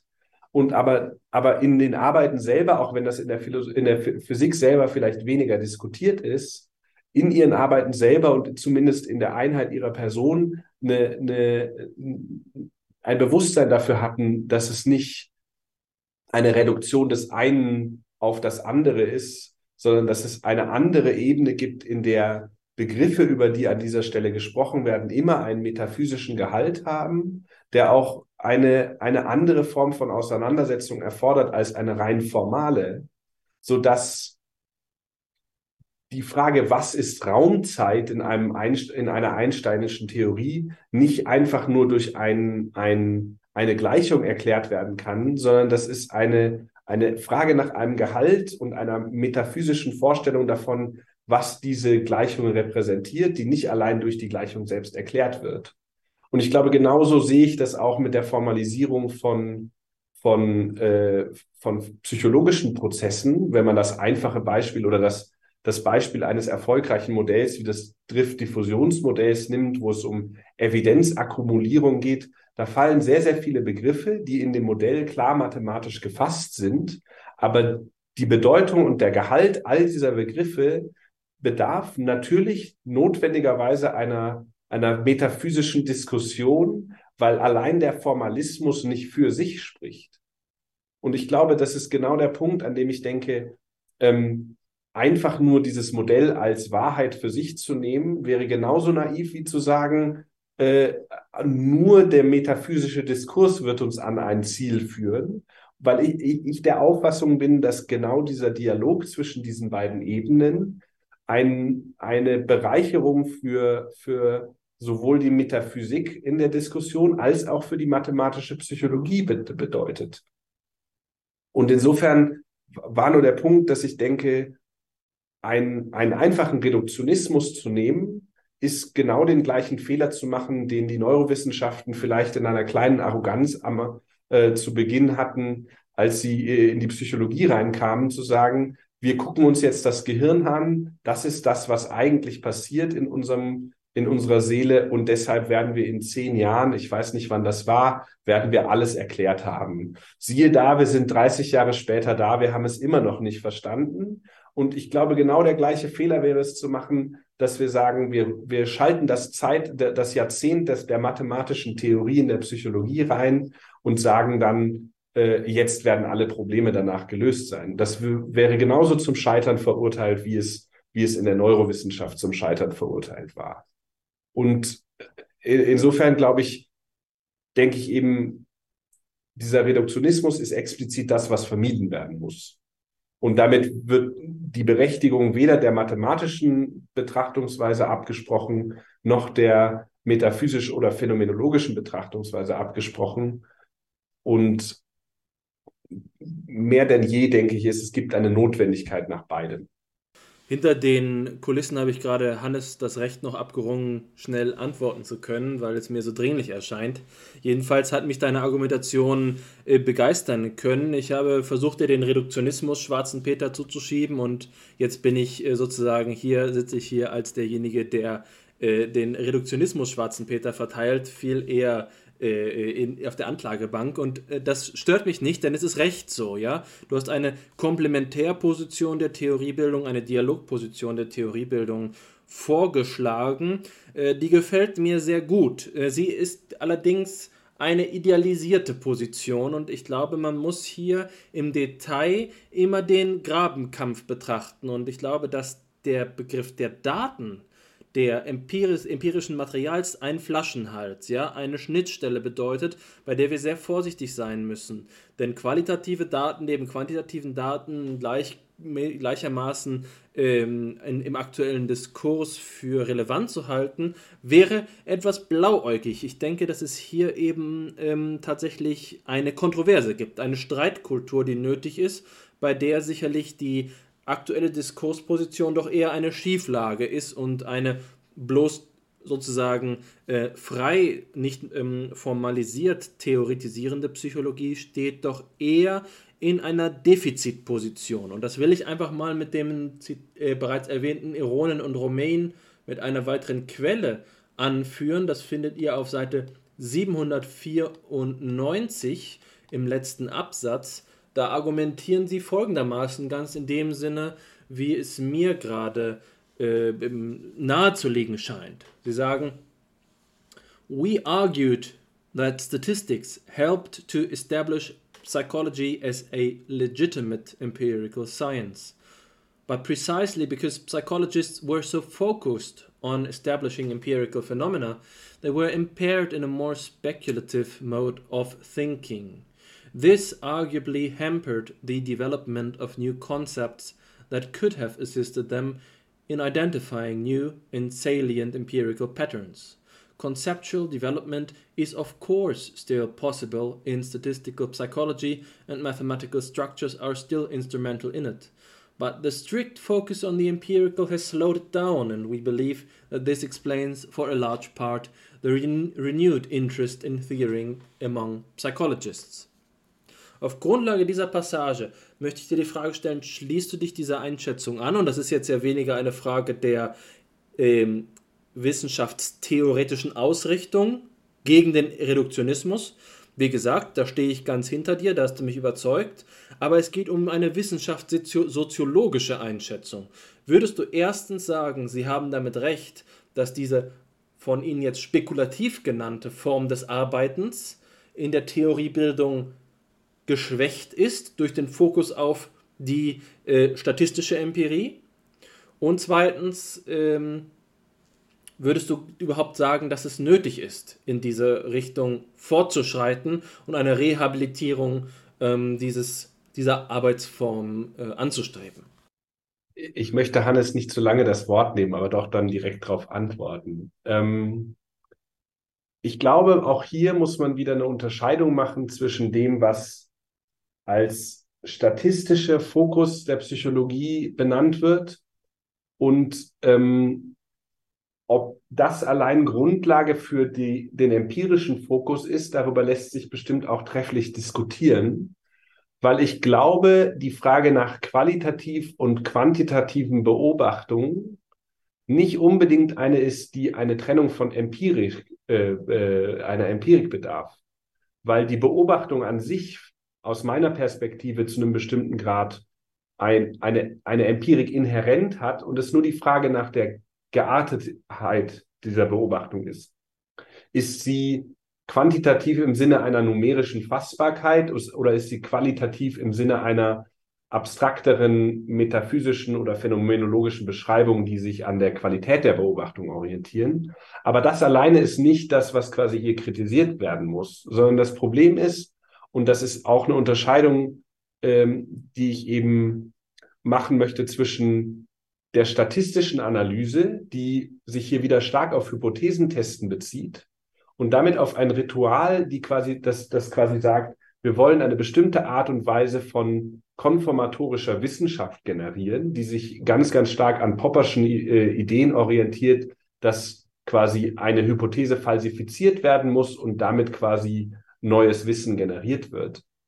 Und ich glaube, dass das auch wieder nicht, nicht wirklich auf, in der gleichen Stoßrichtung ist, wie mathematische Psychologie eigentlich funktionieren sollte, weil das, was ja hier gefordert wird, ist, dass eine Kreativität oder eine Form von divergentem anderen Denken zu neuen Vorhersagen führt.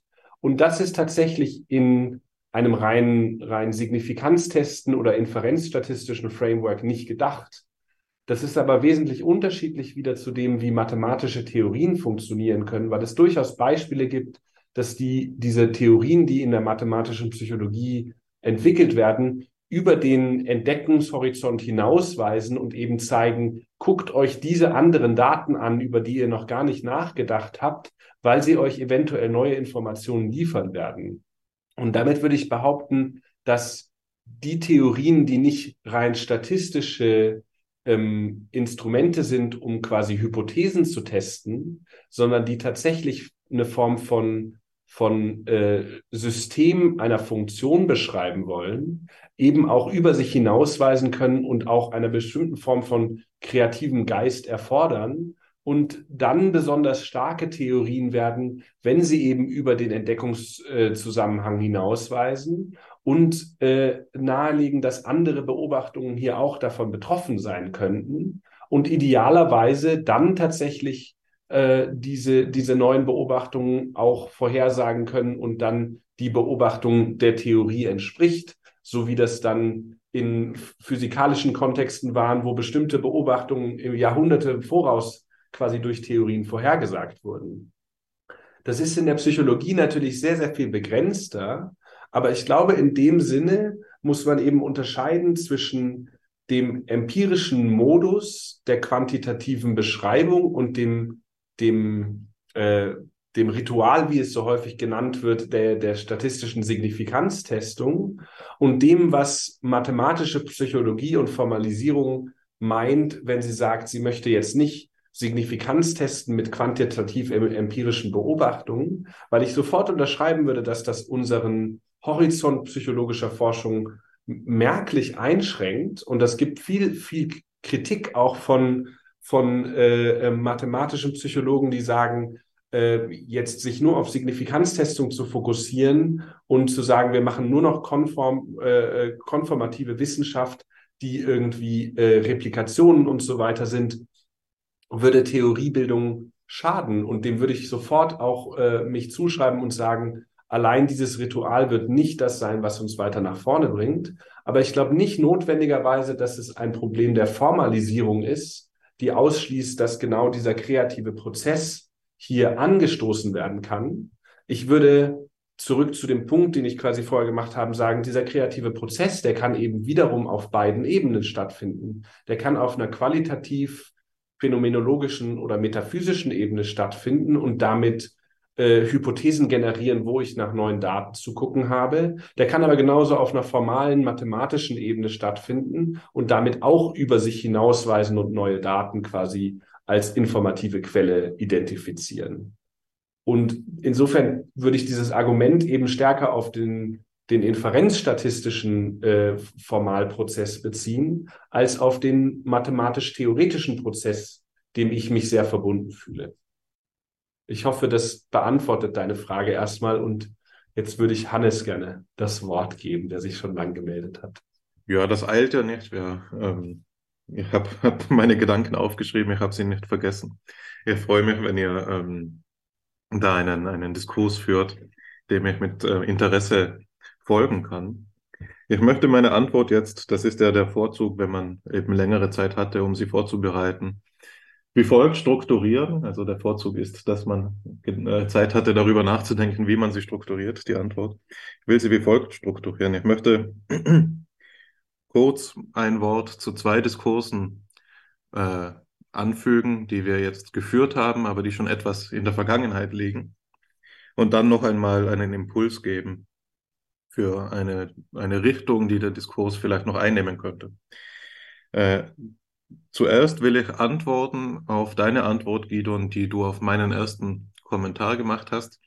Da hast du ja im Wesentlichen, also das war der Kommentar, der um die, der die Frage nach der Formalisierung gestellt hat, als Mittel dafür, ähm, Theorien unabhängig von denjenigen zu machen, die sie entdeckt haben. Dann hast du gesagt, wir dürfen Formalisierung hier nicht gleichsetzen. Ähm, oder hier, hier liegt eine äquivoke Verwendung des Begriffs Formalisierung vor. Hannes, einmal meinst du Mathematisierung und einmal meinst du ähm, die Herstellung von Regelmäßigkeit im wissenschaftlichen Prozess. Da stimme ich dir zu, die, die Äquivokation lag vor.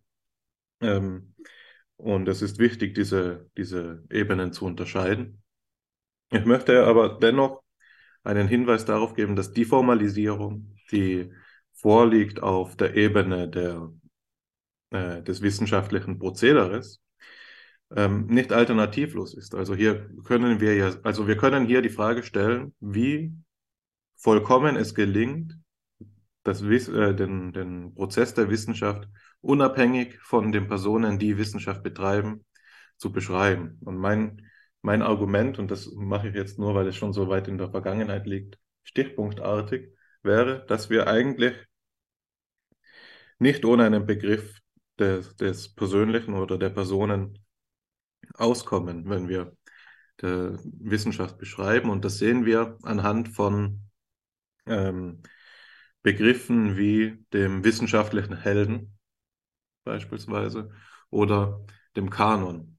Beides Begriffe, die ähm, erstens natürlich offensichtlich zurückverweisen auf die Personen, die hier zugrunde liegen, herausragende Wissenschaftler und Wissenschaftlerinnen und auf der anderen Seite aber eben durchaus so etwas wie Kumulation ermöglichen, mit ermöglichen, nicht alleinig ermöglichen, aber zumindest mit ermöglichen. Fließ diskutiert beispielsweise eben Richard Feynman als einen wissenschaftlichen Helden, der immer wieder zitiert wird, um ein Paradebeispiel dafür abzugeben, wie gelungene Wissenschaft aussehen kann. Und wir haben diese Helden sicherlich auch in der Psychologie.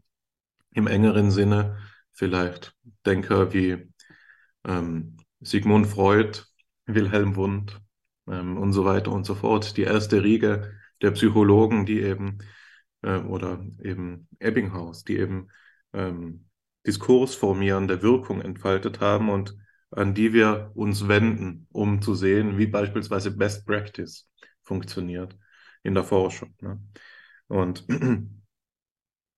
das andere wäre der Kanon. Das ist in der Philosophie sicherlich noch einmal deutlicher zu beobachten als in der Psychologie, wie der Kanon Einheitlichkeit und Ausrichtung ihres, ihrer Entwicklung äh, garantiert. Aber es gibt sicherlich auch kanonische Texte in der Psychologie. Die wandeln sich vielleicht mehr mit ähm, dem Publikationsdatum. Also es gibt stärkere Moden im wissenschaftlichen Diskurs, aber das ist nicht spezifisch für die Psychologie, sondern das markiert einen Unterschied von Philosophie und Wissenschaft im Allgemeinen. Dennoch ist es zweifelsohne so, dass es eben einen Bestand von Standardtexten gibt in der Psychologie, die mehr oder weniger alle kennen und die eben auch eine Kommunikationsfähigkeit unter den Wissenschaftlern und Wissenschaftlerinnen herstellen.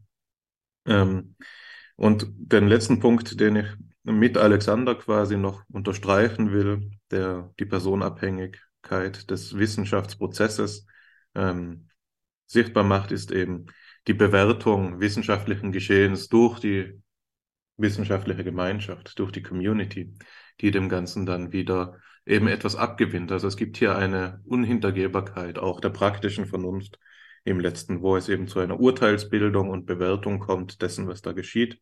Insofern ist Wissenschaft immer auch persönlich.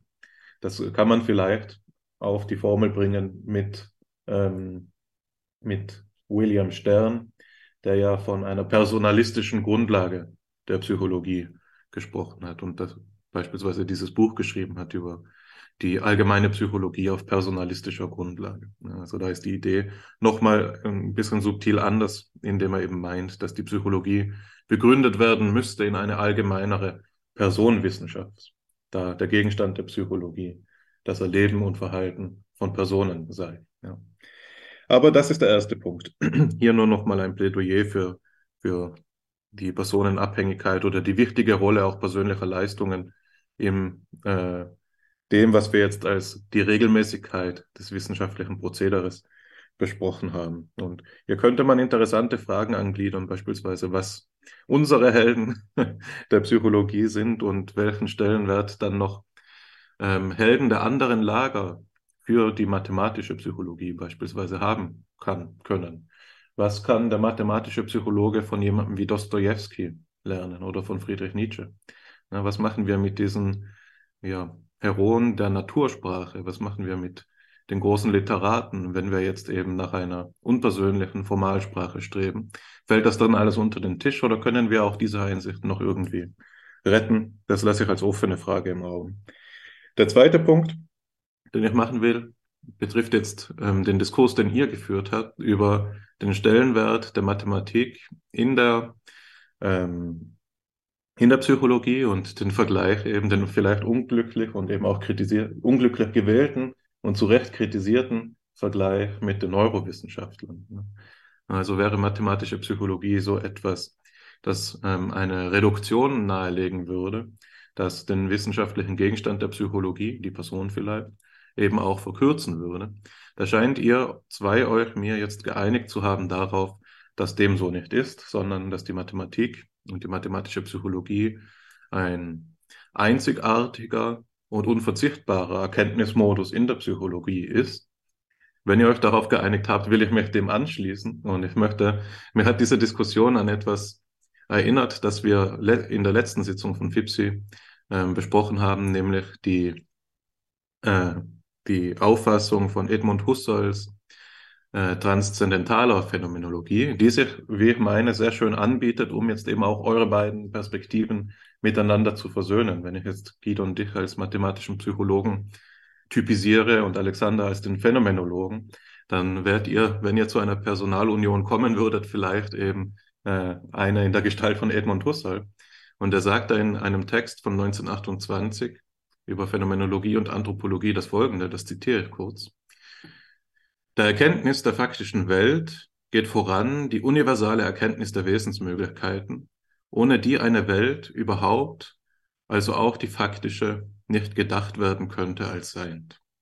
Kleiner Sprung. So zum Beispiel hinsichtlich der körperlichen Natur. Reine Mathematik als a priori einer erdenklichen Natur überhaupt erst ermöglicht echte philosophische Naturwissenschaft, eben mathematische. Doch ist äh, das mehr als ein Beispiel, denn reine Mathematik und mathematische Naturwissenschaft hat in einer freilich engen Sphäre zuerst an den Tag gebracht, worauf die ursprüngliche objektivistische Idee der Philosophie, der Wissenschaft hinausstrebte.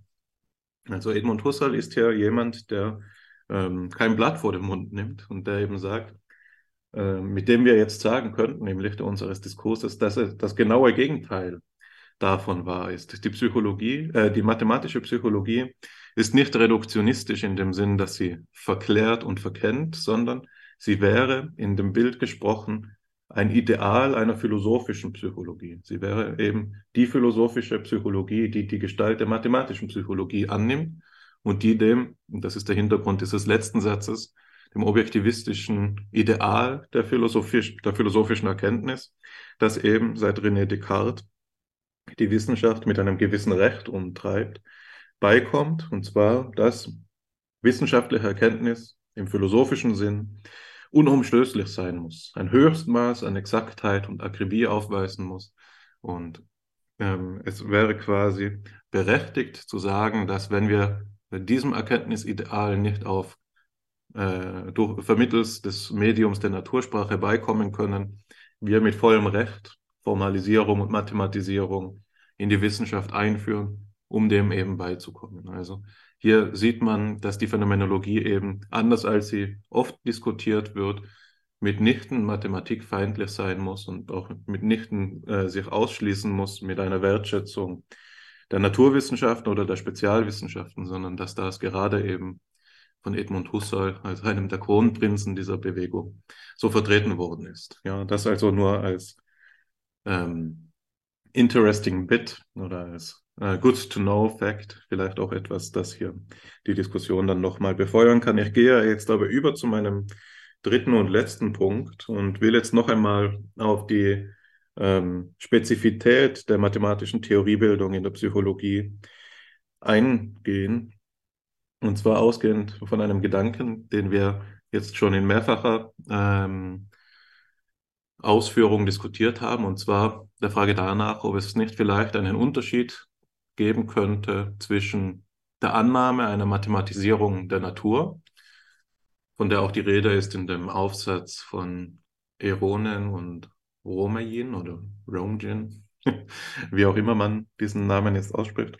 Also die Mathematisierung der Natur auf der einen Seite und ähm, die Mathematisierung der Psyche auf der anderen Seite. Und da kann man natürlich fragen, ob das überhaupt dasselbe Projekt ist. Also ob wir hier so etwas annehmen dürfen wie eine homogene äh, Ontologie, in der es eben einen einheitlichen Grundstoff gibt, dem, der sowohl der ähm, Gegenstand der Naturwissenschaften als auch der Geisteswissenschaften oder jetzt eben in diesem Fall der Psychologie bildet. Also gibt es überhaupt diese zugrunde liegende Einheitlichkeit des Gegenstandes, der es jetzt gestattet, die, von der Mathematisierbarkeit der Natur auf eine Mathe, Mathematisierbarkeit der Psychologie zu schließen. Ist das nicht ein eigenes Projekt? Und wir wissen es ja aus der historischen Betrachtung, dass eben diese Frage an den Anfängen der mathematischen Psychologie ähm, ja, virulent verhandelt worden ist. Beispielsweise beschäftigt sie Gustav Fechner in großem Detail. Und ich möchte jetzt auf diese Frage noch äh, zu kommen, denn bevor wir sagen, mathematische Psychologie ermöglicht uns genaue Vorhersagen, sie ermöglicht uns objektive Theorieformulierungen ähm, vorzulegen. Bevor wir diese Fragen angehen können, müssen wir doch alle erst eigentlich klären, mit welchem Recht das Psychische oder der Gegenstand der Psychologie überhaupt mathematisiert werden kann. Also ist die Psyche so beschaffen, dass sie durch Mathematik adäquat aufgefasst werden kann? Haben die Pythagoreer recht? Alles ist Zahl, also auch die Psyche. Das ist eine Frage, ja. Da gebe ich uns, setze ich uns jetzt die Latte hoch ähm, und vielleicht auch zu hoch. Also es ist sicher so eine Frage, an der man letztlich nur scheitern kann.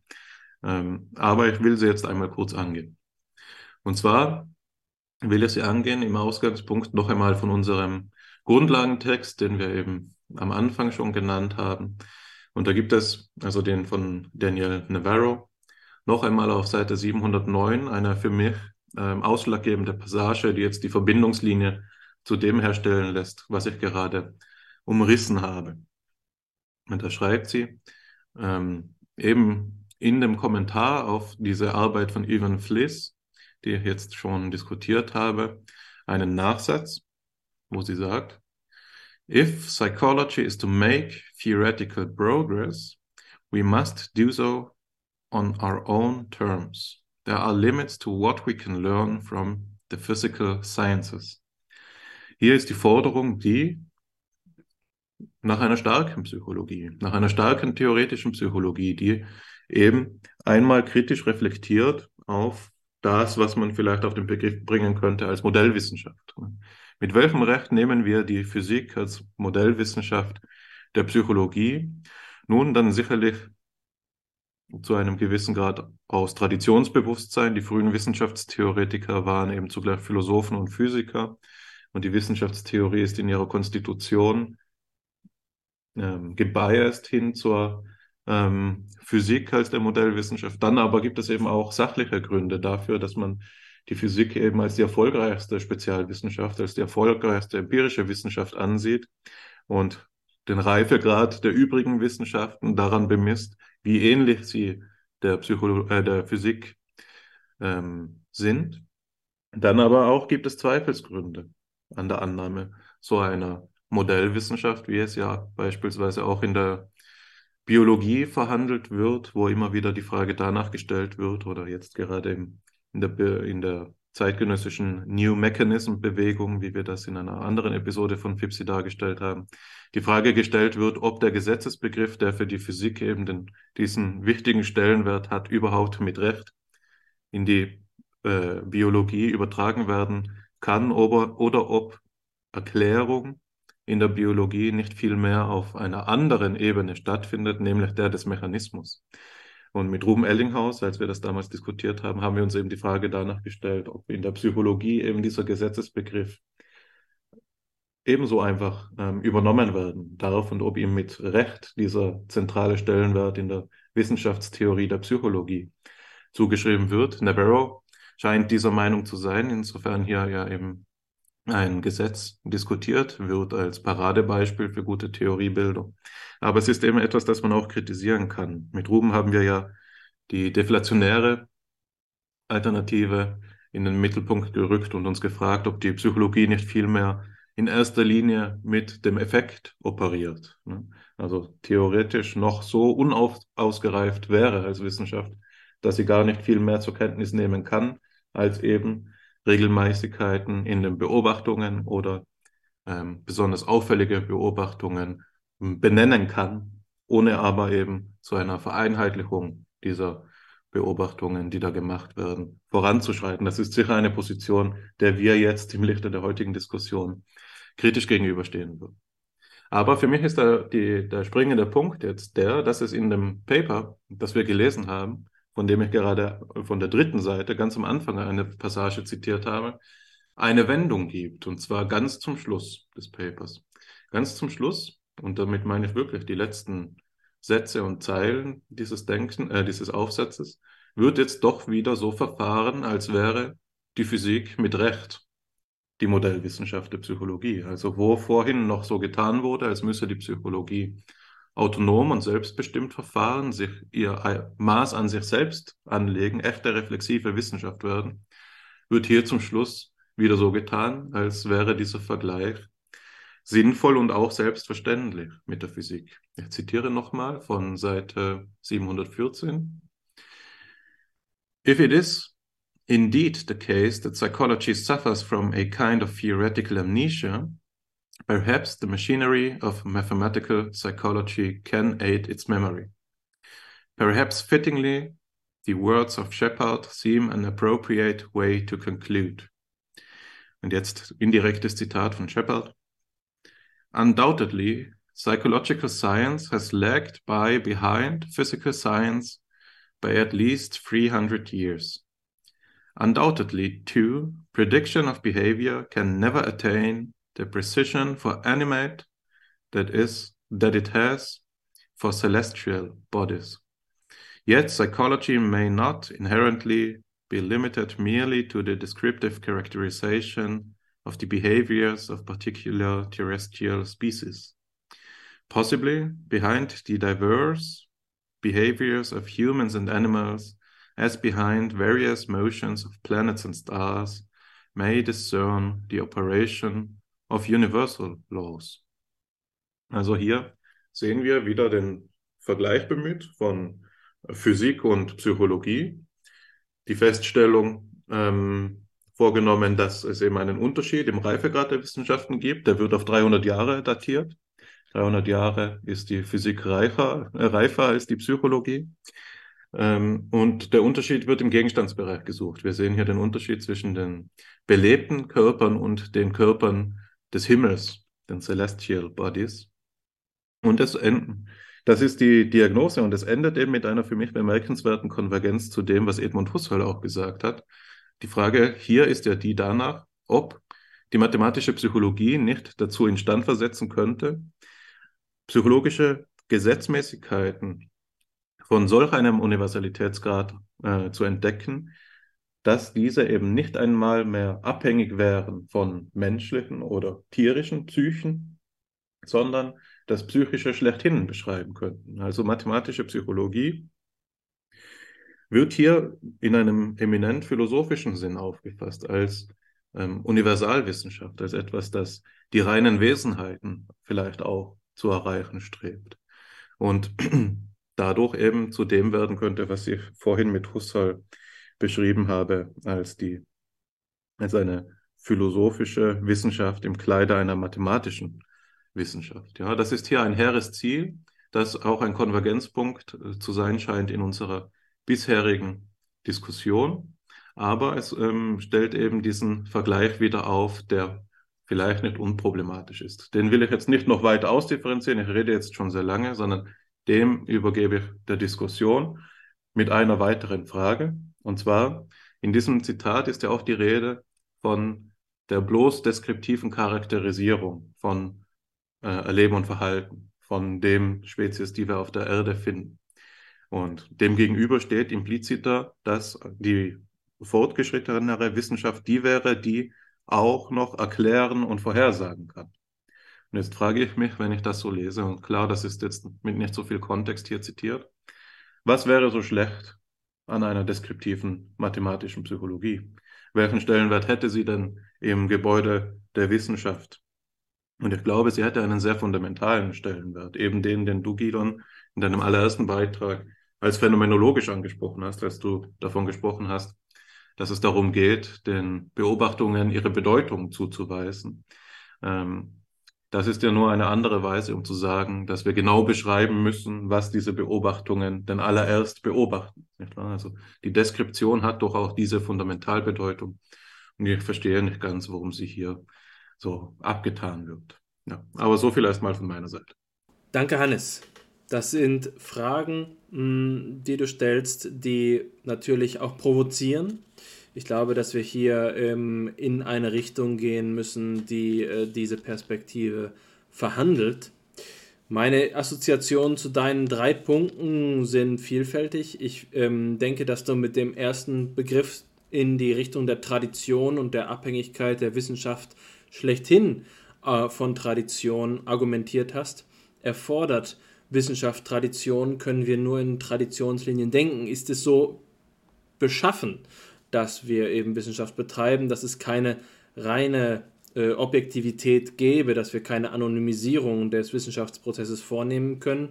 Die Frage ist sehr wichtig, aber ich klammere sie erst einmal aus, weil es andere Dinge äh, zu sagen gibt, die mir gerade noch mehr, äh, die mich gerade noch mehr angehen unter den Dingen, die du ähm, kommentiert hast. Und das ist vor allen Dingen die Idee der starken Psychologie, die du jetzt am Ende wieder kontextualisiert hast mit der Patronage des physikalistischen Weltbildes sollte sich Psychologie der Physik unterordnen, sollte sie nach dem Vorbild der Psychologie arbeiten oder kann sie etwas Eigenes äh, leisten. Und das haben wir ja mehrfach in der Psychologiegeschichte bereits thematisiert und der berühmteste Fall ist ja die Beziehung zwischen Fechner und Wundt. Fechner und seine Psychophysik haben dem Beispiel der Physik Folge geleistet und Wund war es dann, der mit seiner Idee der Apperzeption, seiner Idee der eigenständigen psychologischen Mechanismen ähm, sich von der Psychophysik abgegrenzt hat, um die Psychologie in ihr eigenes Recht zu setzen. Die Psychologie also etwas, das dem Gegenstand nach etwas vorweist, was sich nicht so darstellen lässt, wie die Physik ihre Gegenstände äh, darstellt. Hm, für mich läuft das Ganze auf die Frage hinaus, etwas eine neuralgische Frage, bei der ich mir noch nicht ganz so sicher bin, ob wir uns tatsächlich einig sind. Was leistet die Mathematik für die Psychologie? Und du hast so etwas formuliert wie ein unersetzlicher epistemischer Beitrag. Aber in dem, was ich Gidon habe sagen hören, schien es mir eher so zu sein, als ging es um eine Hilfeleistung und nicht zwingenderweise gleich um etwas Unersetzliches. In dem Moment, in dem wir sagen, die Mathematik sei unersetzlich für die Psychologie, dann heißt es doch, dass wir auf keine andere Weise das Psychische auffassen könnten als mit Hilfe der Mathematik. Würden wir die Mathematik gewaltsam aus der Psychologie herausreißen, bliebe an ihr etwas ähm, verloren, was sich durch keine andere Form der Forschung ersetzen ließe. Was könnte das jetzt sein? Um dieses vermeintlich Unersetzliche. Die Texte, die wir diskutiert haben, sprechen einhellig über den Begriff Präzision. Mathematik leistet Präzision. Und dieser Begriff allein ist nun in beide Richtungen zu deuten. Wir können sagen, es hilft, präzise zu sein. Es hilft, präzise zu sein. Oder es ist ein Maß an Präzision, das tatsächlich eine notwendige Voraussetzung ist, um bestimmte Sachgebiete freizuschalten, überhaupt erst sichtbar zu machen. So wie ähm, Gidon den Gedanken erwogen hat, dass wir mit Hilfe mathematischer Modellbildung äh, Desiderata, Freiräume des beobachteten Raums aufzeigen können, so wie die Relativitätstheorie postuliert hat, dass es bestimmte Verhältnisse in der Physik gäbe, die jetzt erst ein Jahrhundert später beobachtbar werden. Präzision kann beides bedeuten. Ist Präzision eine quantitative oder eine qualitative Kategorie? Ist Präzision so, dass wir sagen, die mathematische Formulierung ginge schon ähm, äh, in dieselbe Richtung wie die verbale, ähm, aber sie leistet eben zum Beispiel noch einen höheren Maß an, an Vollständigkeit. Ähm, dadurch, dass eine Funktion äh, einer ähm, kontinuierlichen Variable unendlich, unendliche Fälle abdeckt, haben wir einen schlicht und ergreifend formal gewonnenen Freiheitsgrad, der durch keine Verbalbeschreibung jemals eingeholt werden könnte. Navarro diskutiert das ja, indem sie zwei Beschreibungen nebeneinander stellt. Das ist Seite 710 in dem Aufsatz. Da auf der einen Seite steht, g von x und y ist ähm, e hoch minus lambda mal d von x von, äh, und von y. Das ist die mathematische Darstellung dessen, was sie ähm, eine Spalte vorher so beschreibt. My attempt to describe the law itself verbally using ordinary English language and not substituting any mathematical words is as follows. If an intelligent agent encounters one thing that has a particular property and encounters another thing and is uncertain whether it possesses that property, then all else being equal, the agent will tend to treat those things similarly in regard to the unknown property in the extent that those two things are similar in regard to their known properties, and this tendency will fall away very quickly as the similarity decreases.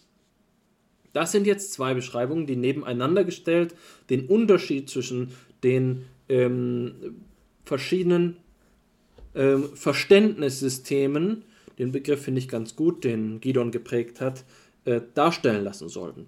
Präzision ein anderes Thema wäre Generalisierung, das Navarro erwähnt. Äh, sie sagt, selbe Spalte oben, Seite 710, da spricht sie davon, ähm, Statistical tools can tell us what we might expect to happen were an experiment to be precisely replicated in precisely the same context. Theoretical tools exist to tell us how to generalize from one context to another. Also die Generalisierbarkeit ist eine Eigenschaft theoretischer Werkzeuge und man könnte jetzt vermuten, dass Mathematik eine besondere Form von Generalisierung gestattet. Das ist mögliche, ähm, ein möglicher Beitrag, um, zu, um die Frage zu beantworten, was leistet Mathematik in der Psychologie? Ähm, die Antwort auf die Frage scheint mir notwendigerweise davon abzuhängen, was Mathematik überhaupt leisten kann und was für eine Art von empirischem, äh, äh, ähm, epistemischen Vorgang mathematische Arbeit ist.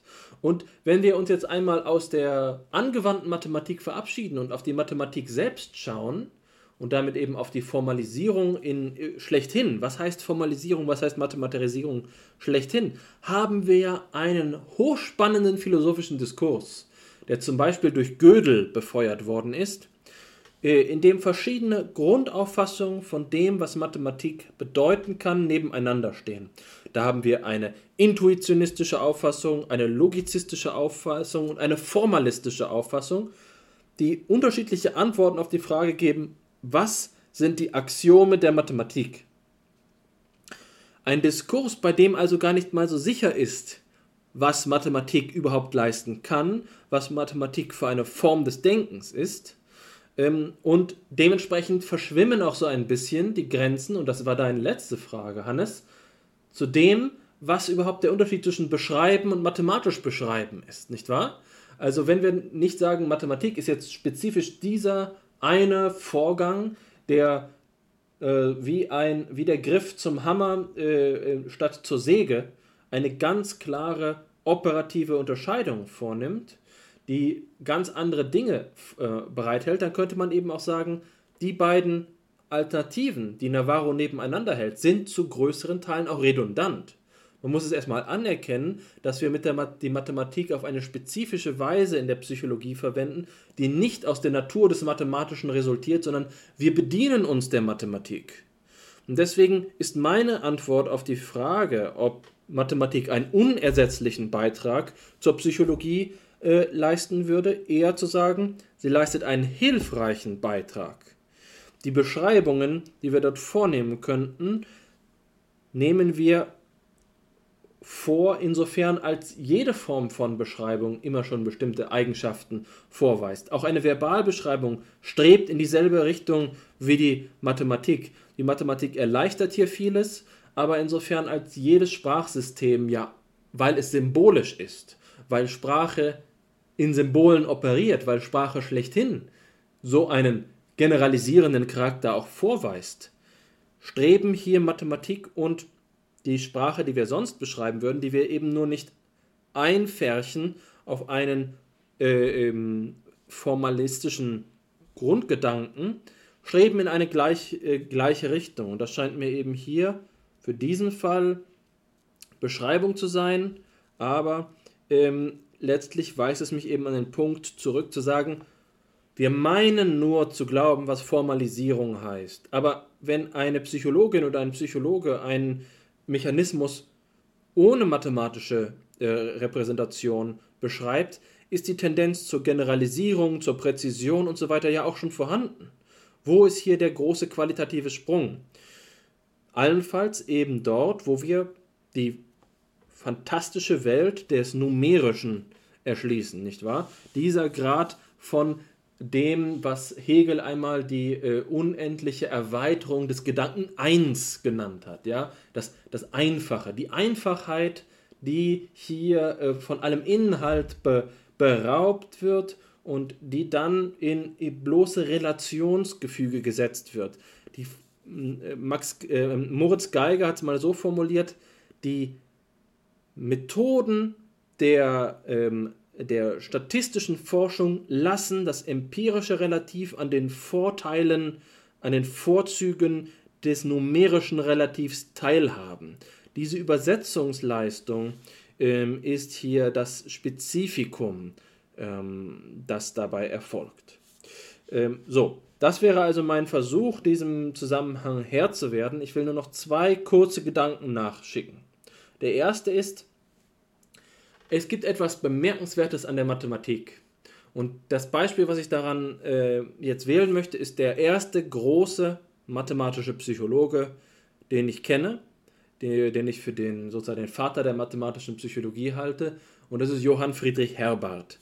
Herbart war ja der zweite Nachfolger auf Immanuel Kants Lehrstuhl für Philosophie und Pädagogik in Königsberg und Herbart versuchte die immanente Vorstellungswelt, die die Vorstellungsprozesse, ohne den Reizbegriff zu kennen und ohne auf eine materiale Sphäre der Umwelt Bezug zu nehmen, sondern bloß die immanente Vorstellungswelt mathematisch in Formeln darzustellen. Und damit geht er noch vor Fechner zurück. Herbart ist auf diese Weise faszinierend, äh, zu einem großen Grad idealistisch interessiert.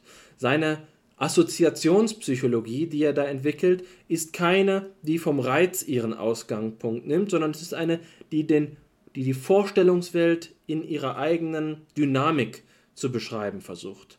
Und der Punkt, auf den ich jetzt hinaus möchte, ist zu sagen, die Psychologie zum Mathematisieren hat traditionellerweise eine Tendenz hin zum Idealistischen. Dazu, reine Verhältnisse herzustellen, reine Relationen. Ja, und das ist ja auch sicherlich beim Weber-Fechner-Gesetz so, dass ihr beide gut wisst, dass an den Grenzen des hörbaren Bereichs das Gesetz nicht mehr gilt. Aber die Idee der Mathematisierung ist ja doch immer die der reinen Relation, die der ausschließlichen Geltung, die der absoluten, vollständigen, ins Unendliche reichenden Geltung.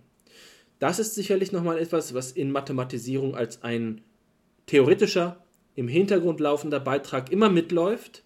Die Sterilität des Mathematischen, ja, die, äh, das, was Hannes einmal so schön in einem Vortrag den empirischen Dreck genannt hat, die Unregelmäßigkeiten, die ähm, Unwägbarkeiten, die Überraschungen, die, ähm, die nicht sich unter den Begriff der Funktion fassenden ähm, Anomalien des menschlichen Geistes ausklammert, ja, ähm, das ist sicherlich nochmal eine Eigenschaft der Mathematik, der Streben zum idealistischen, äh, zur idealistischen Reinheit. Und der zweite Gedanke führt mich an den Punkt zurück, an dem Gidon den Begriff wissenschaftliche Kreativität geprägt hat. Ähm, und da ist für mich jetzt die Frage, ist Mathematik tatsächlich nach deiner Auffassung, so wie du es jetzt in diesem Dialogparadigma beschrieben hast, dass die Seite, die hier in, dem zitierten, der zitierten Passage spekulativ genannt wurde und die mathematische Seite Hand in Hand gehen lässt, würdest du sagen, dass der Umgang mit der Mathematik hier ein anderer sein sollte als das, was wir eben äh, in diesen großen Bausteinen wie Machine Learning äh, und so weiter und so fort, Simulationen, verwenden und sozusagen überstülpen. Dass ein kreativer Umgang mit Mathematik in der Psychologie eigentlich ein intimes Verständnis auch der Problemlösekompetenz der Mathematik äh, voraussetzt. Ich habe einmal ein paar Sitzungen an einer Analysis-Vorlesung teilgehabt und war sehr überrascht davon, dass die Grundlehre der Analysis in den ersten Semestern der Mathematik darin besteht, unterschiedliche Formen der Beweisführung kennenzulernen. Es ist ein induktiver Beweis, es ist ein Analogiebeweis und so weiter und so fort, die dann für mathematische Problemformulierungen verwendet werden. Wenn du von der Kreativität des, der Theoriebildung sprichst, welche Rolle hat die Mathematik da? ist die Mathematik mehr als nur ein äh, Bausteinlieferant die, äh, oder eine Lieferantin, die uns die verfügbaren ähm, Elemente zur Verfügung stellt und dabei im Prinzip neben der IT, neben der Informatik und anderen denkbaren Bausteingebern ist oder entfaltet die Mathematik im psychologischen Diskurs eine eigenständige Kreativität, die uns eine neue Methodenkompetenz abverlangt? Es sind viele Punkte genannt worden, auf, auf die ich nicht alle Bezug nehmen kann. Ich glaube jedoch, ein zentraler Punkt, der mir während den letzten Gesprächspunkten durch den Kopf geht, ist die Frage, ob wir Theorie tatsächlich mit Mathematisierung gleichsetzen wollen. Und ich glaube, sagen zu können, dass das ehrlich gesagt nie das Ziel, zumindest wenn wir auf den Artikel von Daniel Navarro schauen, äh, von, äh, von der Mathematisierung war, sondern es ist explizit quasi in einem Titel des Artikels gesagt, Mathematical formalization is or mathematical formalism is beneficial for theory in dem Sinne wird klar, dass die Mathematiktheorie nicht ersetzt oder wiederum darauf zu reduzieren, die Theorie nicht auf Mathematisierung zu, zu reduzieren ist, sondern dass sie eben ein, ein Benefit für die Theoriebildung geben kann. Und ich finde eigentlich, dass das auch schön klar gemacht wird in dem Sinne, dass, dass äh, Daniel Navarro versucht deutlich zu machen, dass quasi der, der integrale Beitrag dieses Shepard's Laws nicht die mathematische Form und die genaue Formalisierung des exponentiellen Gesetz, der exponentiellen Gesetzmäßigkeit ist, sondern dass in dem Originalartikel Shepard quasi zeigen kann, dass diese exponentielle Gesetzmäßigkeit, die er identifiziert, aus einem Prozess herleitbar ist, so dass quasi dieser Prozess, der relativ leicht verständlich in sehr, sehr vielen verschiedenen Kontexten stattfinden kann, genau diese Form von Verlauf von exponentiellen äh, Kurven generiert und deshalb diese mathematische Formalisierung einen echten theoretischen Gehalt hat, weil es eine Grundlage für die mathematische Formalisierung gibt.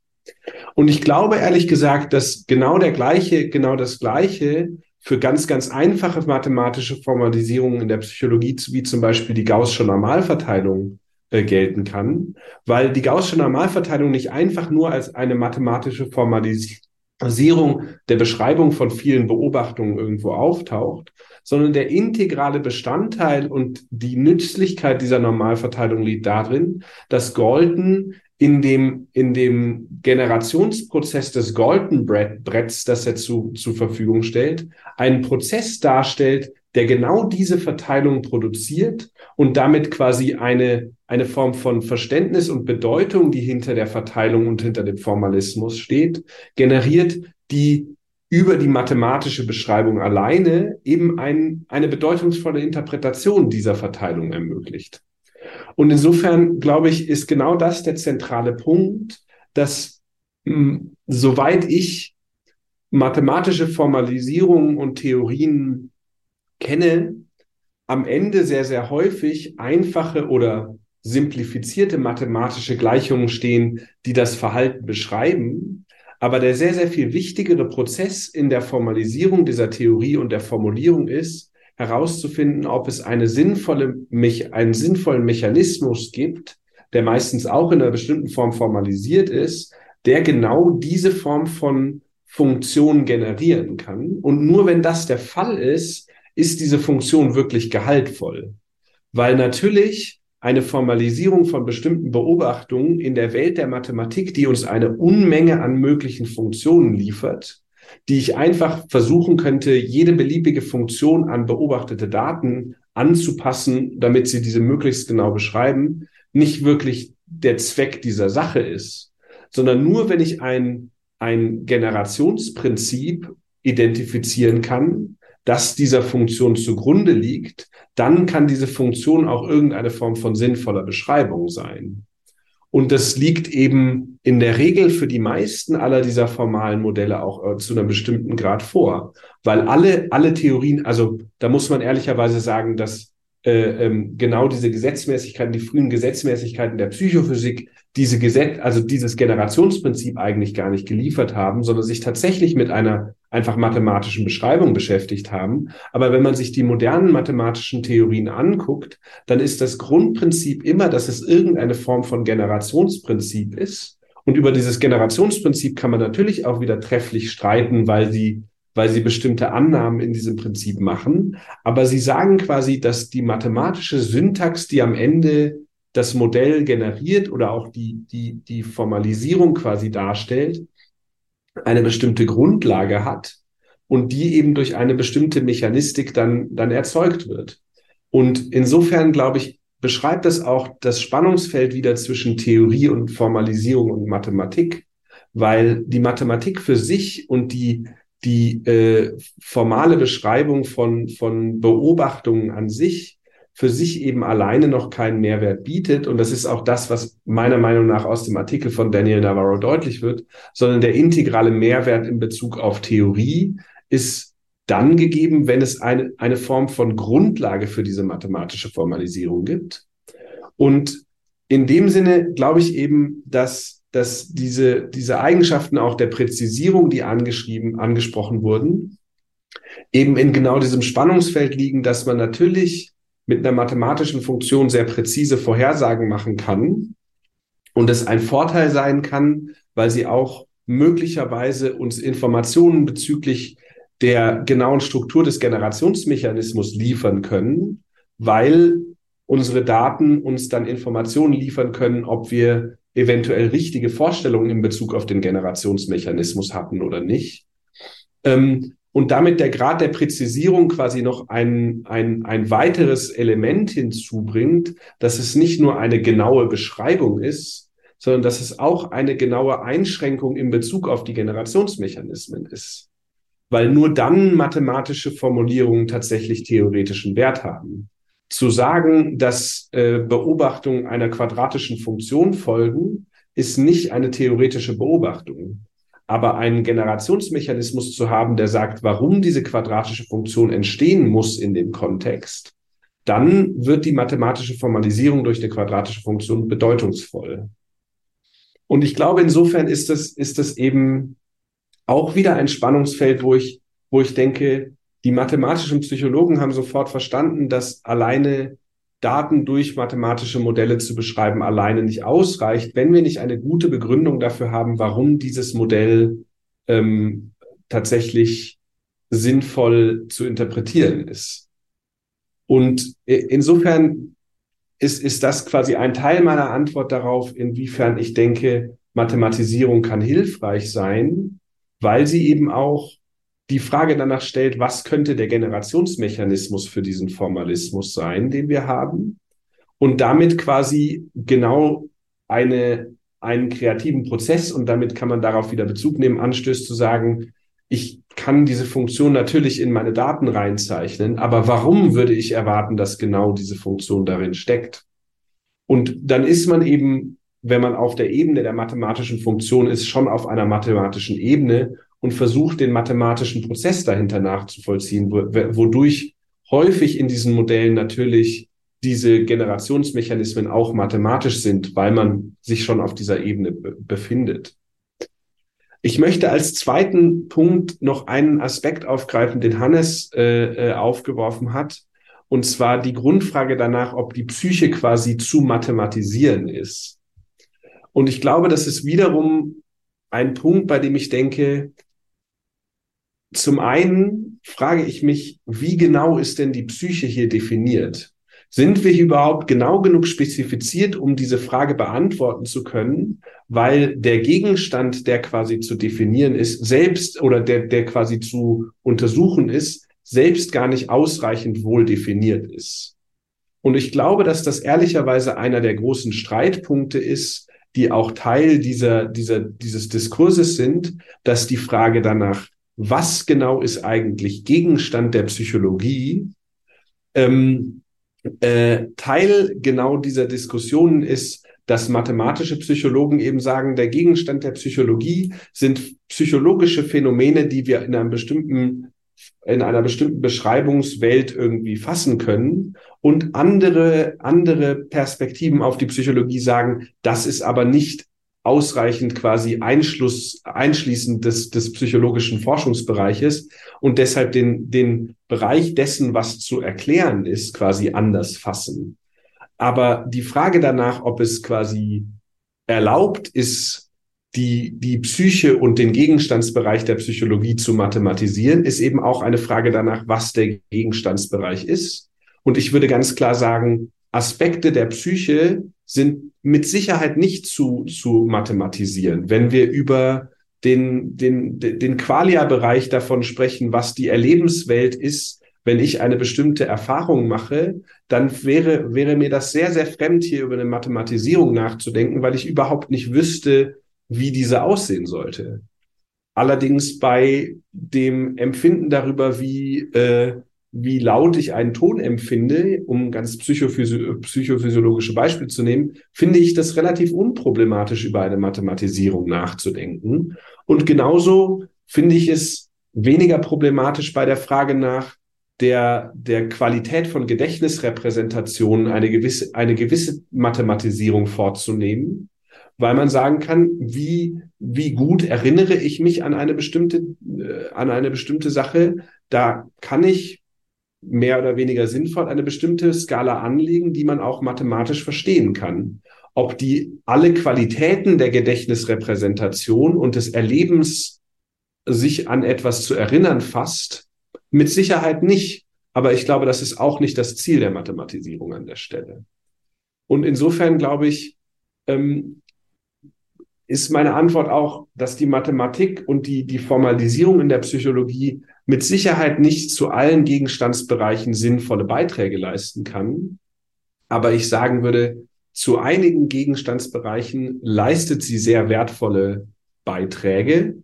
Und insofern würde ich auch wieder sagen, ist sie ein, eine eine Hilfe und ein wertvolles Instrument, um quasi, um quasi wissenschaftliche Forschung in der Psychologie zu unterstützen und mich als Psychologen auf unterschiedlichen Ebenen herauszufordern, über Dinge nachzudenken, wie zum Beispiel, warum finde ich diese Funktion in meinen Daten? Und welche Hypothesen kann ich damit über den möglicherweise datengenerierenden Prozess kreieren? Und welche neuen Beobachtungen möchte ich machen dafür, dass ich diesen Prozess besser identifizieren kann? Das als kleine, kleiner Versuch der Antwort darauf. Ähm, ich bin mir nicht sicher, ich glaube quasi, dass es auch sehr, sehr viele unterschiedliche Ebenen in diesen Fragestellungen gibt und dass zumindest je länger ich diese Diskussion verfolge, ich denke, manchmal kann es auch sinnvoll sein, nicht alles auf eine Ebene heben zu wollen, sondern Ebenen nebeneinander existieren zu lassen. Und das ist eventuell wieder ein, eine Wiederholung aus einem vorherigen Wortbeitrag, bei dem ich ganz wichtig finde, diese Ebenen auch alle als gleichberechtigt für sich zu sehen.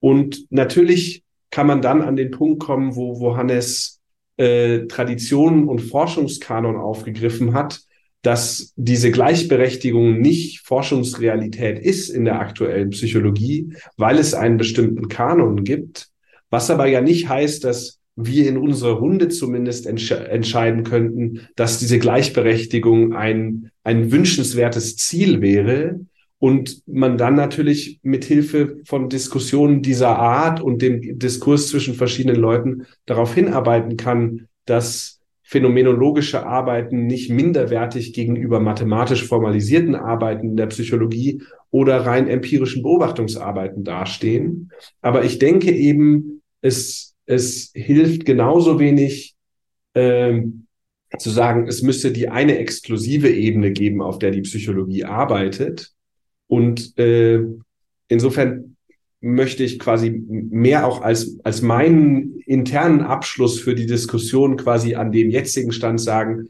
ich glaube quasi, diese Betrachtungsebenen sollten alle beobachtet und äh, alle, alle in, in Konsideration genommen werden, damit wir die unterschiedlichen Ebenen sehen und uns gegenseitig durch sie informieren lassen. Und dabei ist quasi nicht die gesagt, dass die mathematische Formalisierung jetzt gleichzusetzen ist mit Theorie und äh, die phänomenologische oder die metaphysische Betrachtung deshalb weniger theoretisch wäre, sondern dass es das quasi auf unterschiedlichen Ebenen gibt und das eine das andere nicht ersetzt, meiner Meinung nach. Ähm, ja, eine schwache Form der Unersetzlichkeit in, diesem, in dieser Verhältnisbestimmung zumindest. Ähm, mir gefällt die Richtung, in die die Diskussion geht und ich stimme auch der, der Atmosphäre zu, dass es sich allmählich einem Ende hin äh, zuneigen darf. Ähm, ich habe jetzt, äh, als ich dir zugehört habe, geht und einfach noch, ich möchte kurz eine Replik und eine Rückfrage formulieren. Und zwar ähm, weißt du ja, dass du mit der Gegenstandsfrage, die du ansprichst, Alexander und mir aus dem Herzen sprichst. Das ist natürlich eine Frage, die uns umtreibt und beschäftigt. Und du hast jetzt die Formulierung gewählt, dass du sagen würdest, dass es Gegenstandsbereiche gibt oder Fragen, ähm, die psychologisch sind und die der Mathematisierung, ähm, für die Mathematisierung zugänglich, äh, zulässig ist. Und es gibt solche, für die das nicht ersichtlich ist oder unmöglich. Das Beispiel war eben die Intensitätswahrnehmung von Lautstärke, die für die es unproblematisch ist, ein mathematisches Modell zu spezifizieren. Und es gibt ähm, die phänomenale oder Seite des Bewusstseins oder die Ebene der Qualia, beispielsweise das, wie es sich anfühlt, einen Schmerz zu haben, für die es gar nicht ersichtlich ist, wie hier ein mathematisches Modell aussehen könnte. Ne? Und jetzt ist natürlich die erste Frage, die ich mir da stelle, die danach, nun, welchen Stellenwert kann die mathematische Psychologie haben, wenn wir deine Beschreibung annehmen und sie lediglich dazu imstande wäre, einen Teilbereich des psychologischen Gegenstandsgebietes ähm, zu erfassen und zu beforschen, Theorien zu informieren, die nur einen, eben diesen Teilbereich betreffen, dann würde daraus folgen, dass sie nicht eine Grundlagenwissenschaft der Psychologie sein könnte, sondern dass sie eine Grundlagenwissenschaft benötigt, die sie dann wieder rückvermittelt mit dem anderen Teilbereich des Psycho der Psychologie. Und ich frage mich, bis zu welchem Grad das dem Selbstverständnis der mathematischen Psychologen schlussendlich entspricht oder ob es nicht vielmehr so ist und vielleicht auch fälschlicherweise so ist, dass hier doch eben diese Grundlagenperspektive eingenommen wird, vielleicht eben immer äh, mit angehaltenem, angehaltenem Atem und dem Glauben daran, dass vielleicht heute lediglich ein Teilbereich des, des Psychischen mathematisierbar ist, aber in der Zukunft vielleicht ihr Gesamt es sein wird. Also Mathematik auch als eine Wette auf die Zukunft. Und das hängt für mich eng zusammen mit der Frage, die ich jetzt an dich formulieren will zum Schluss. Ähm, du hast schon gesagt, dass man hier die wissenschaftssoziologische Ebene betrachten muss. Und es scheint mir eben so zu sein, dass wenn die mathematische Psychologie stark ist in der theoretischen Diskussion der Psychologie, ähm, es auch einen Bias gibt dann in diesem Diskurs hin zu den Fragen, die eben mathematisierbar angegangen werden können. Ne? Und jetzt wäre meine Frage an dich, wie du diesen, diese Lage des Diskurses beschreiben würdest. Gibt es tatsächlich einen Bias? Wie stark ist die mathematische Psychologie? Und vielleicht auch, falls du da, dazu etwas weißt, wie hat sich die, ihr Stellenwert in den letzten Jahren, Jahrzehnten gewandelt? Also stellst du da äh, Veränderungen fest oder Trends und so weiter? Das ist einfach nur aus allgemeinem Interesse von meiner Seite. Ich, ich, ich will kurz darauf antworten, bevor wir vielleicht zu einem Abschluss kommen. Also ich denke interessanterweise, dass die Art mathematische Psychologie, die mir vorschwebt, schwebt, eigentlich ein Nischenbereich in der Psychologie ist. Eventuell nicht äh, so eine kleine Nische wie phänomenologische Psychologie ist, äh, aber durchaus ein Bereich, den nur sehr, sehr begrenzt viele Wissenschaftler in, in einzelnen Forschungsgebieten in der Psychologie äh, machen. Ich denke, es gibt ein, ein wachsendes Feld, wo ein größerer Anteil an Wissenschaftlern Methoden und äh, Modelle, die in der mathematischen Psychologie entwickelt wurden, in seiner eigenen Forschung nutzt.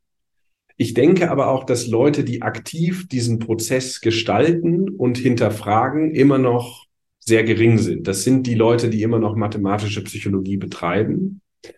Und dass der viel stärkere Fokus in der Psychologie nach wie vor in der stark empirischen und hypothesentestenden Psychologie im klassischen Sinne besteht, bei denen Daten gesammelt werden, die in irgendeiner Art und Weise quantitativ aufbereitet werden und dann mithilfe von verbalen Theorien äh, Hypothesentests unterzogen werden. Und dass das äh, das dominante Paradigma ist, das wirklich die letzten 100 Jahre quasi die Psychologie ähm, äh, geprägt hat. Und dass sich darin, äh, ich würde es auf zwei bis fünf Prozent maximal beziffern, eine Sub Subströmung dieser mathematischen Psychologie formiert hat, die, äh, die auch ähm, immer noch an vielen Stellen für sich selbst in einer kleinen Blase so lebt und die durch bestimmte Probleme wie der Replikationskrise vielleicht jetzt stärker aus dem Bau gezogen wurde, weil sie eben stark machen möchte, dass jetzt neue, neue Traditionen in Bezug auf Signifikanztestung nicht die Probleme lösen werden, sondern sie nochmal einen Versuch starten, äh, ähm, das breitere Feld der Psychologie davon zu überzeugen, dass diese Art von mathematischer Psychologie, die einen starken Bezug auch auf Theorie hat, eventuell Vorteile bietet, die der gesamten Psychologie nutzen würden. Und ich denke eben, und das ist das Argument, für das ich mich stark machen möchte, dass dabei eben kein, ich würde hoffen, dogmatisches äh, äh, ähm, Narrativ entsteht, dass das die Lösung aller Probleme ist, sondern eben die Lösung einiger Probleme sein kann. Genauso wie ich der Überzeugung bin, dass ein, ein, eine phänomenologische Betrachtung und eine metaphysische Betrachtung psychologischer Themen auch die Lösung einiger Probleme in der Psychologie sein könnte und dass die rein empirisch arbeitenden Psychologen, die sehr, sehr stark auf ihre Daten und Signifikanztests fokussiert werden, auch da äh, ähm, durch bestimmte Betrachtungen quasi, äh, durch, durch bestimmte Betrachtungen geholfen wären. Und insofern sehe ich das wieder nicht exklusiv. Und ich würde quasi genauso sehen, mathematische Psychologie äh, kann weiter wachsen und der Psychologie helfen. Und auch der philosophische Hintergrund der Psychologie, den ich als eigentlich wichtig und stark ansehe, kann weiter wachsen und an Stellenwert gewinnen. Er wird weniger klare und einfache Daten generieren. Ich sehe das unproblematisch. Aber äh, das, da sind wir dann bei einem anderen Thema, Forschungsträger und Drittmittelfördergesellschaften vielleicht nicht. Und das ist eben die Schwierigkeit, der man vielleicht beikommen muss. Aber ähm, um es kurz zu fassen, ich glaube, Vielleicht hat es die mathematische Psychologie leichter, Rechtfertigung zu finden, als das manchmal die Philosoph philosophische, metaphysisch und phänomenologische Psychologie hat. Aber grundsätzlich ist sie auch eher ein Nischenbereich, der noch im Wachsen ist. Mir verlangt dieses Plädoyer für eine Unitas Multiplex für die Einheit des vielfältigen Respekt ab. Ich freue mich auch über den Anspruch der mathematischen Psychologie, denn ähm, es ist ja gerade die automatisierte, routinierte Verwendung von festgesetzten, tradierten Methoden, die uns stört. Und ich glaube, das ist äh, auch ganz sicher ein gemeinsames Feindbild, wenn ich so weit gehen darf, das, was Dietrich Dörner einmal den Methodismus genannt hat, sich an seinen Methoden festzuklammern, ohne ihre Fundamente zu reflektieren.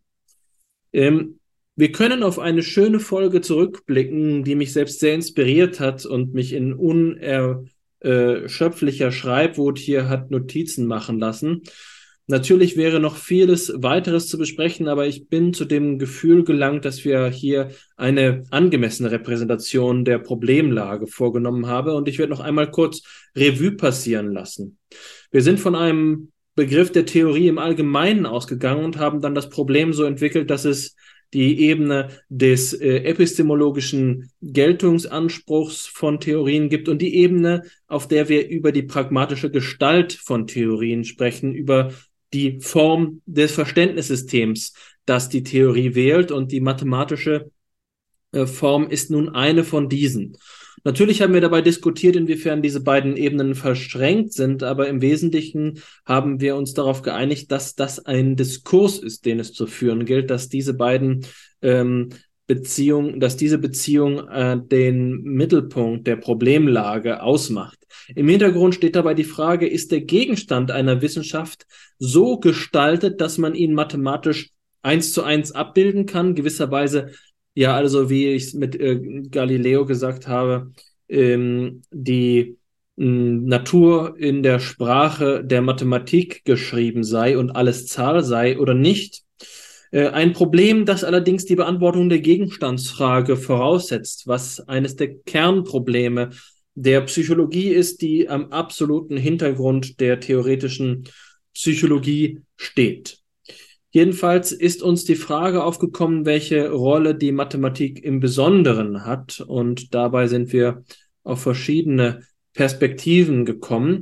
Gidon hat eine mir sehr sympathische Dialogposition vorgeschlagen, in der die Rolle der Mathematik eben nicht die Beanspruchung des gesamten Diskurses ist, sondern sie einen wesentlichen Beitrag leistet, der schwierig durch andere Verständnissysteme zu reproduzieren ist.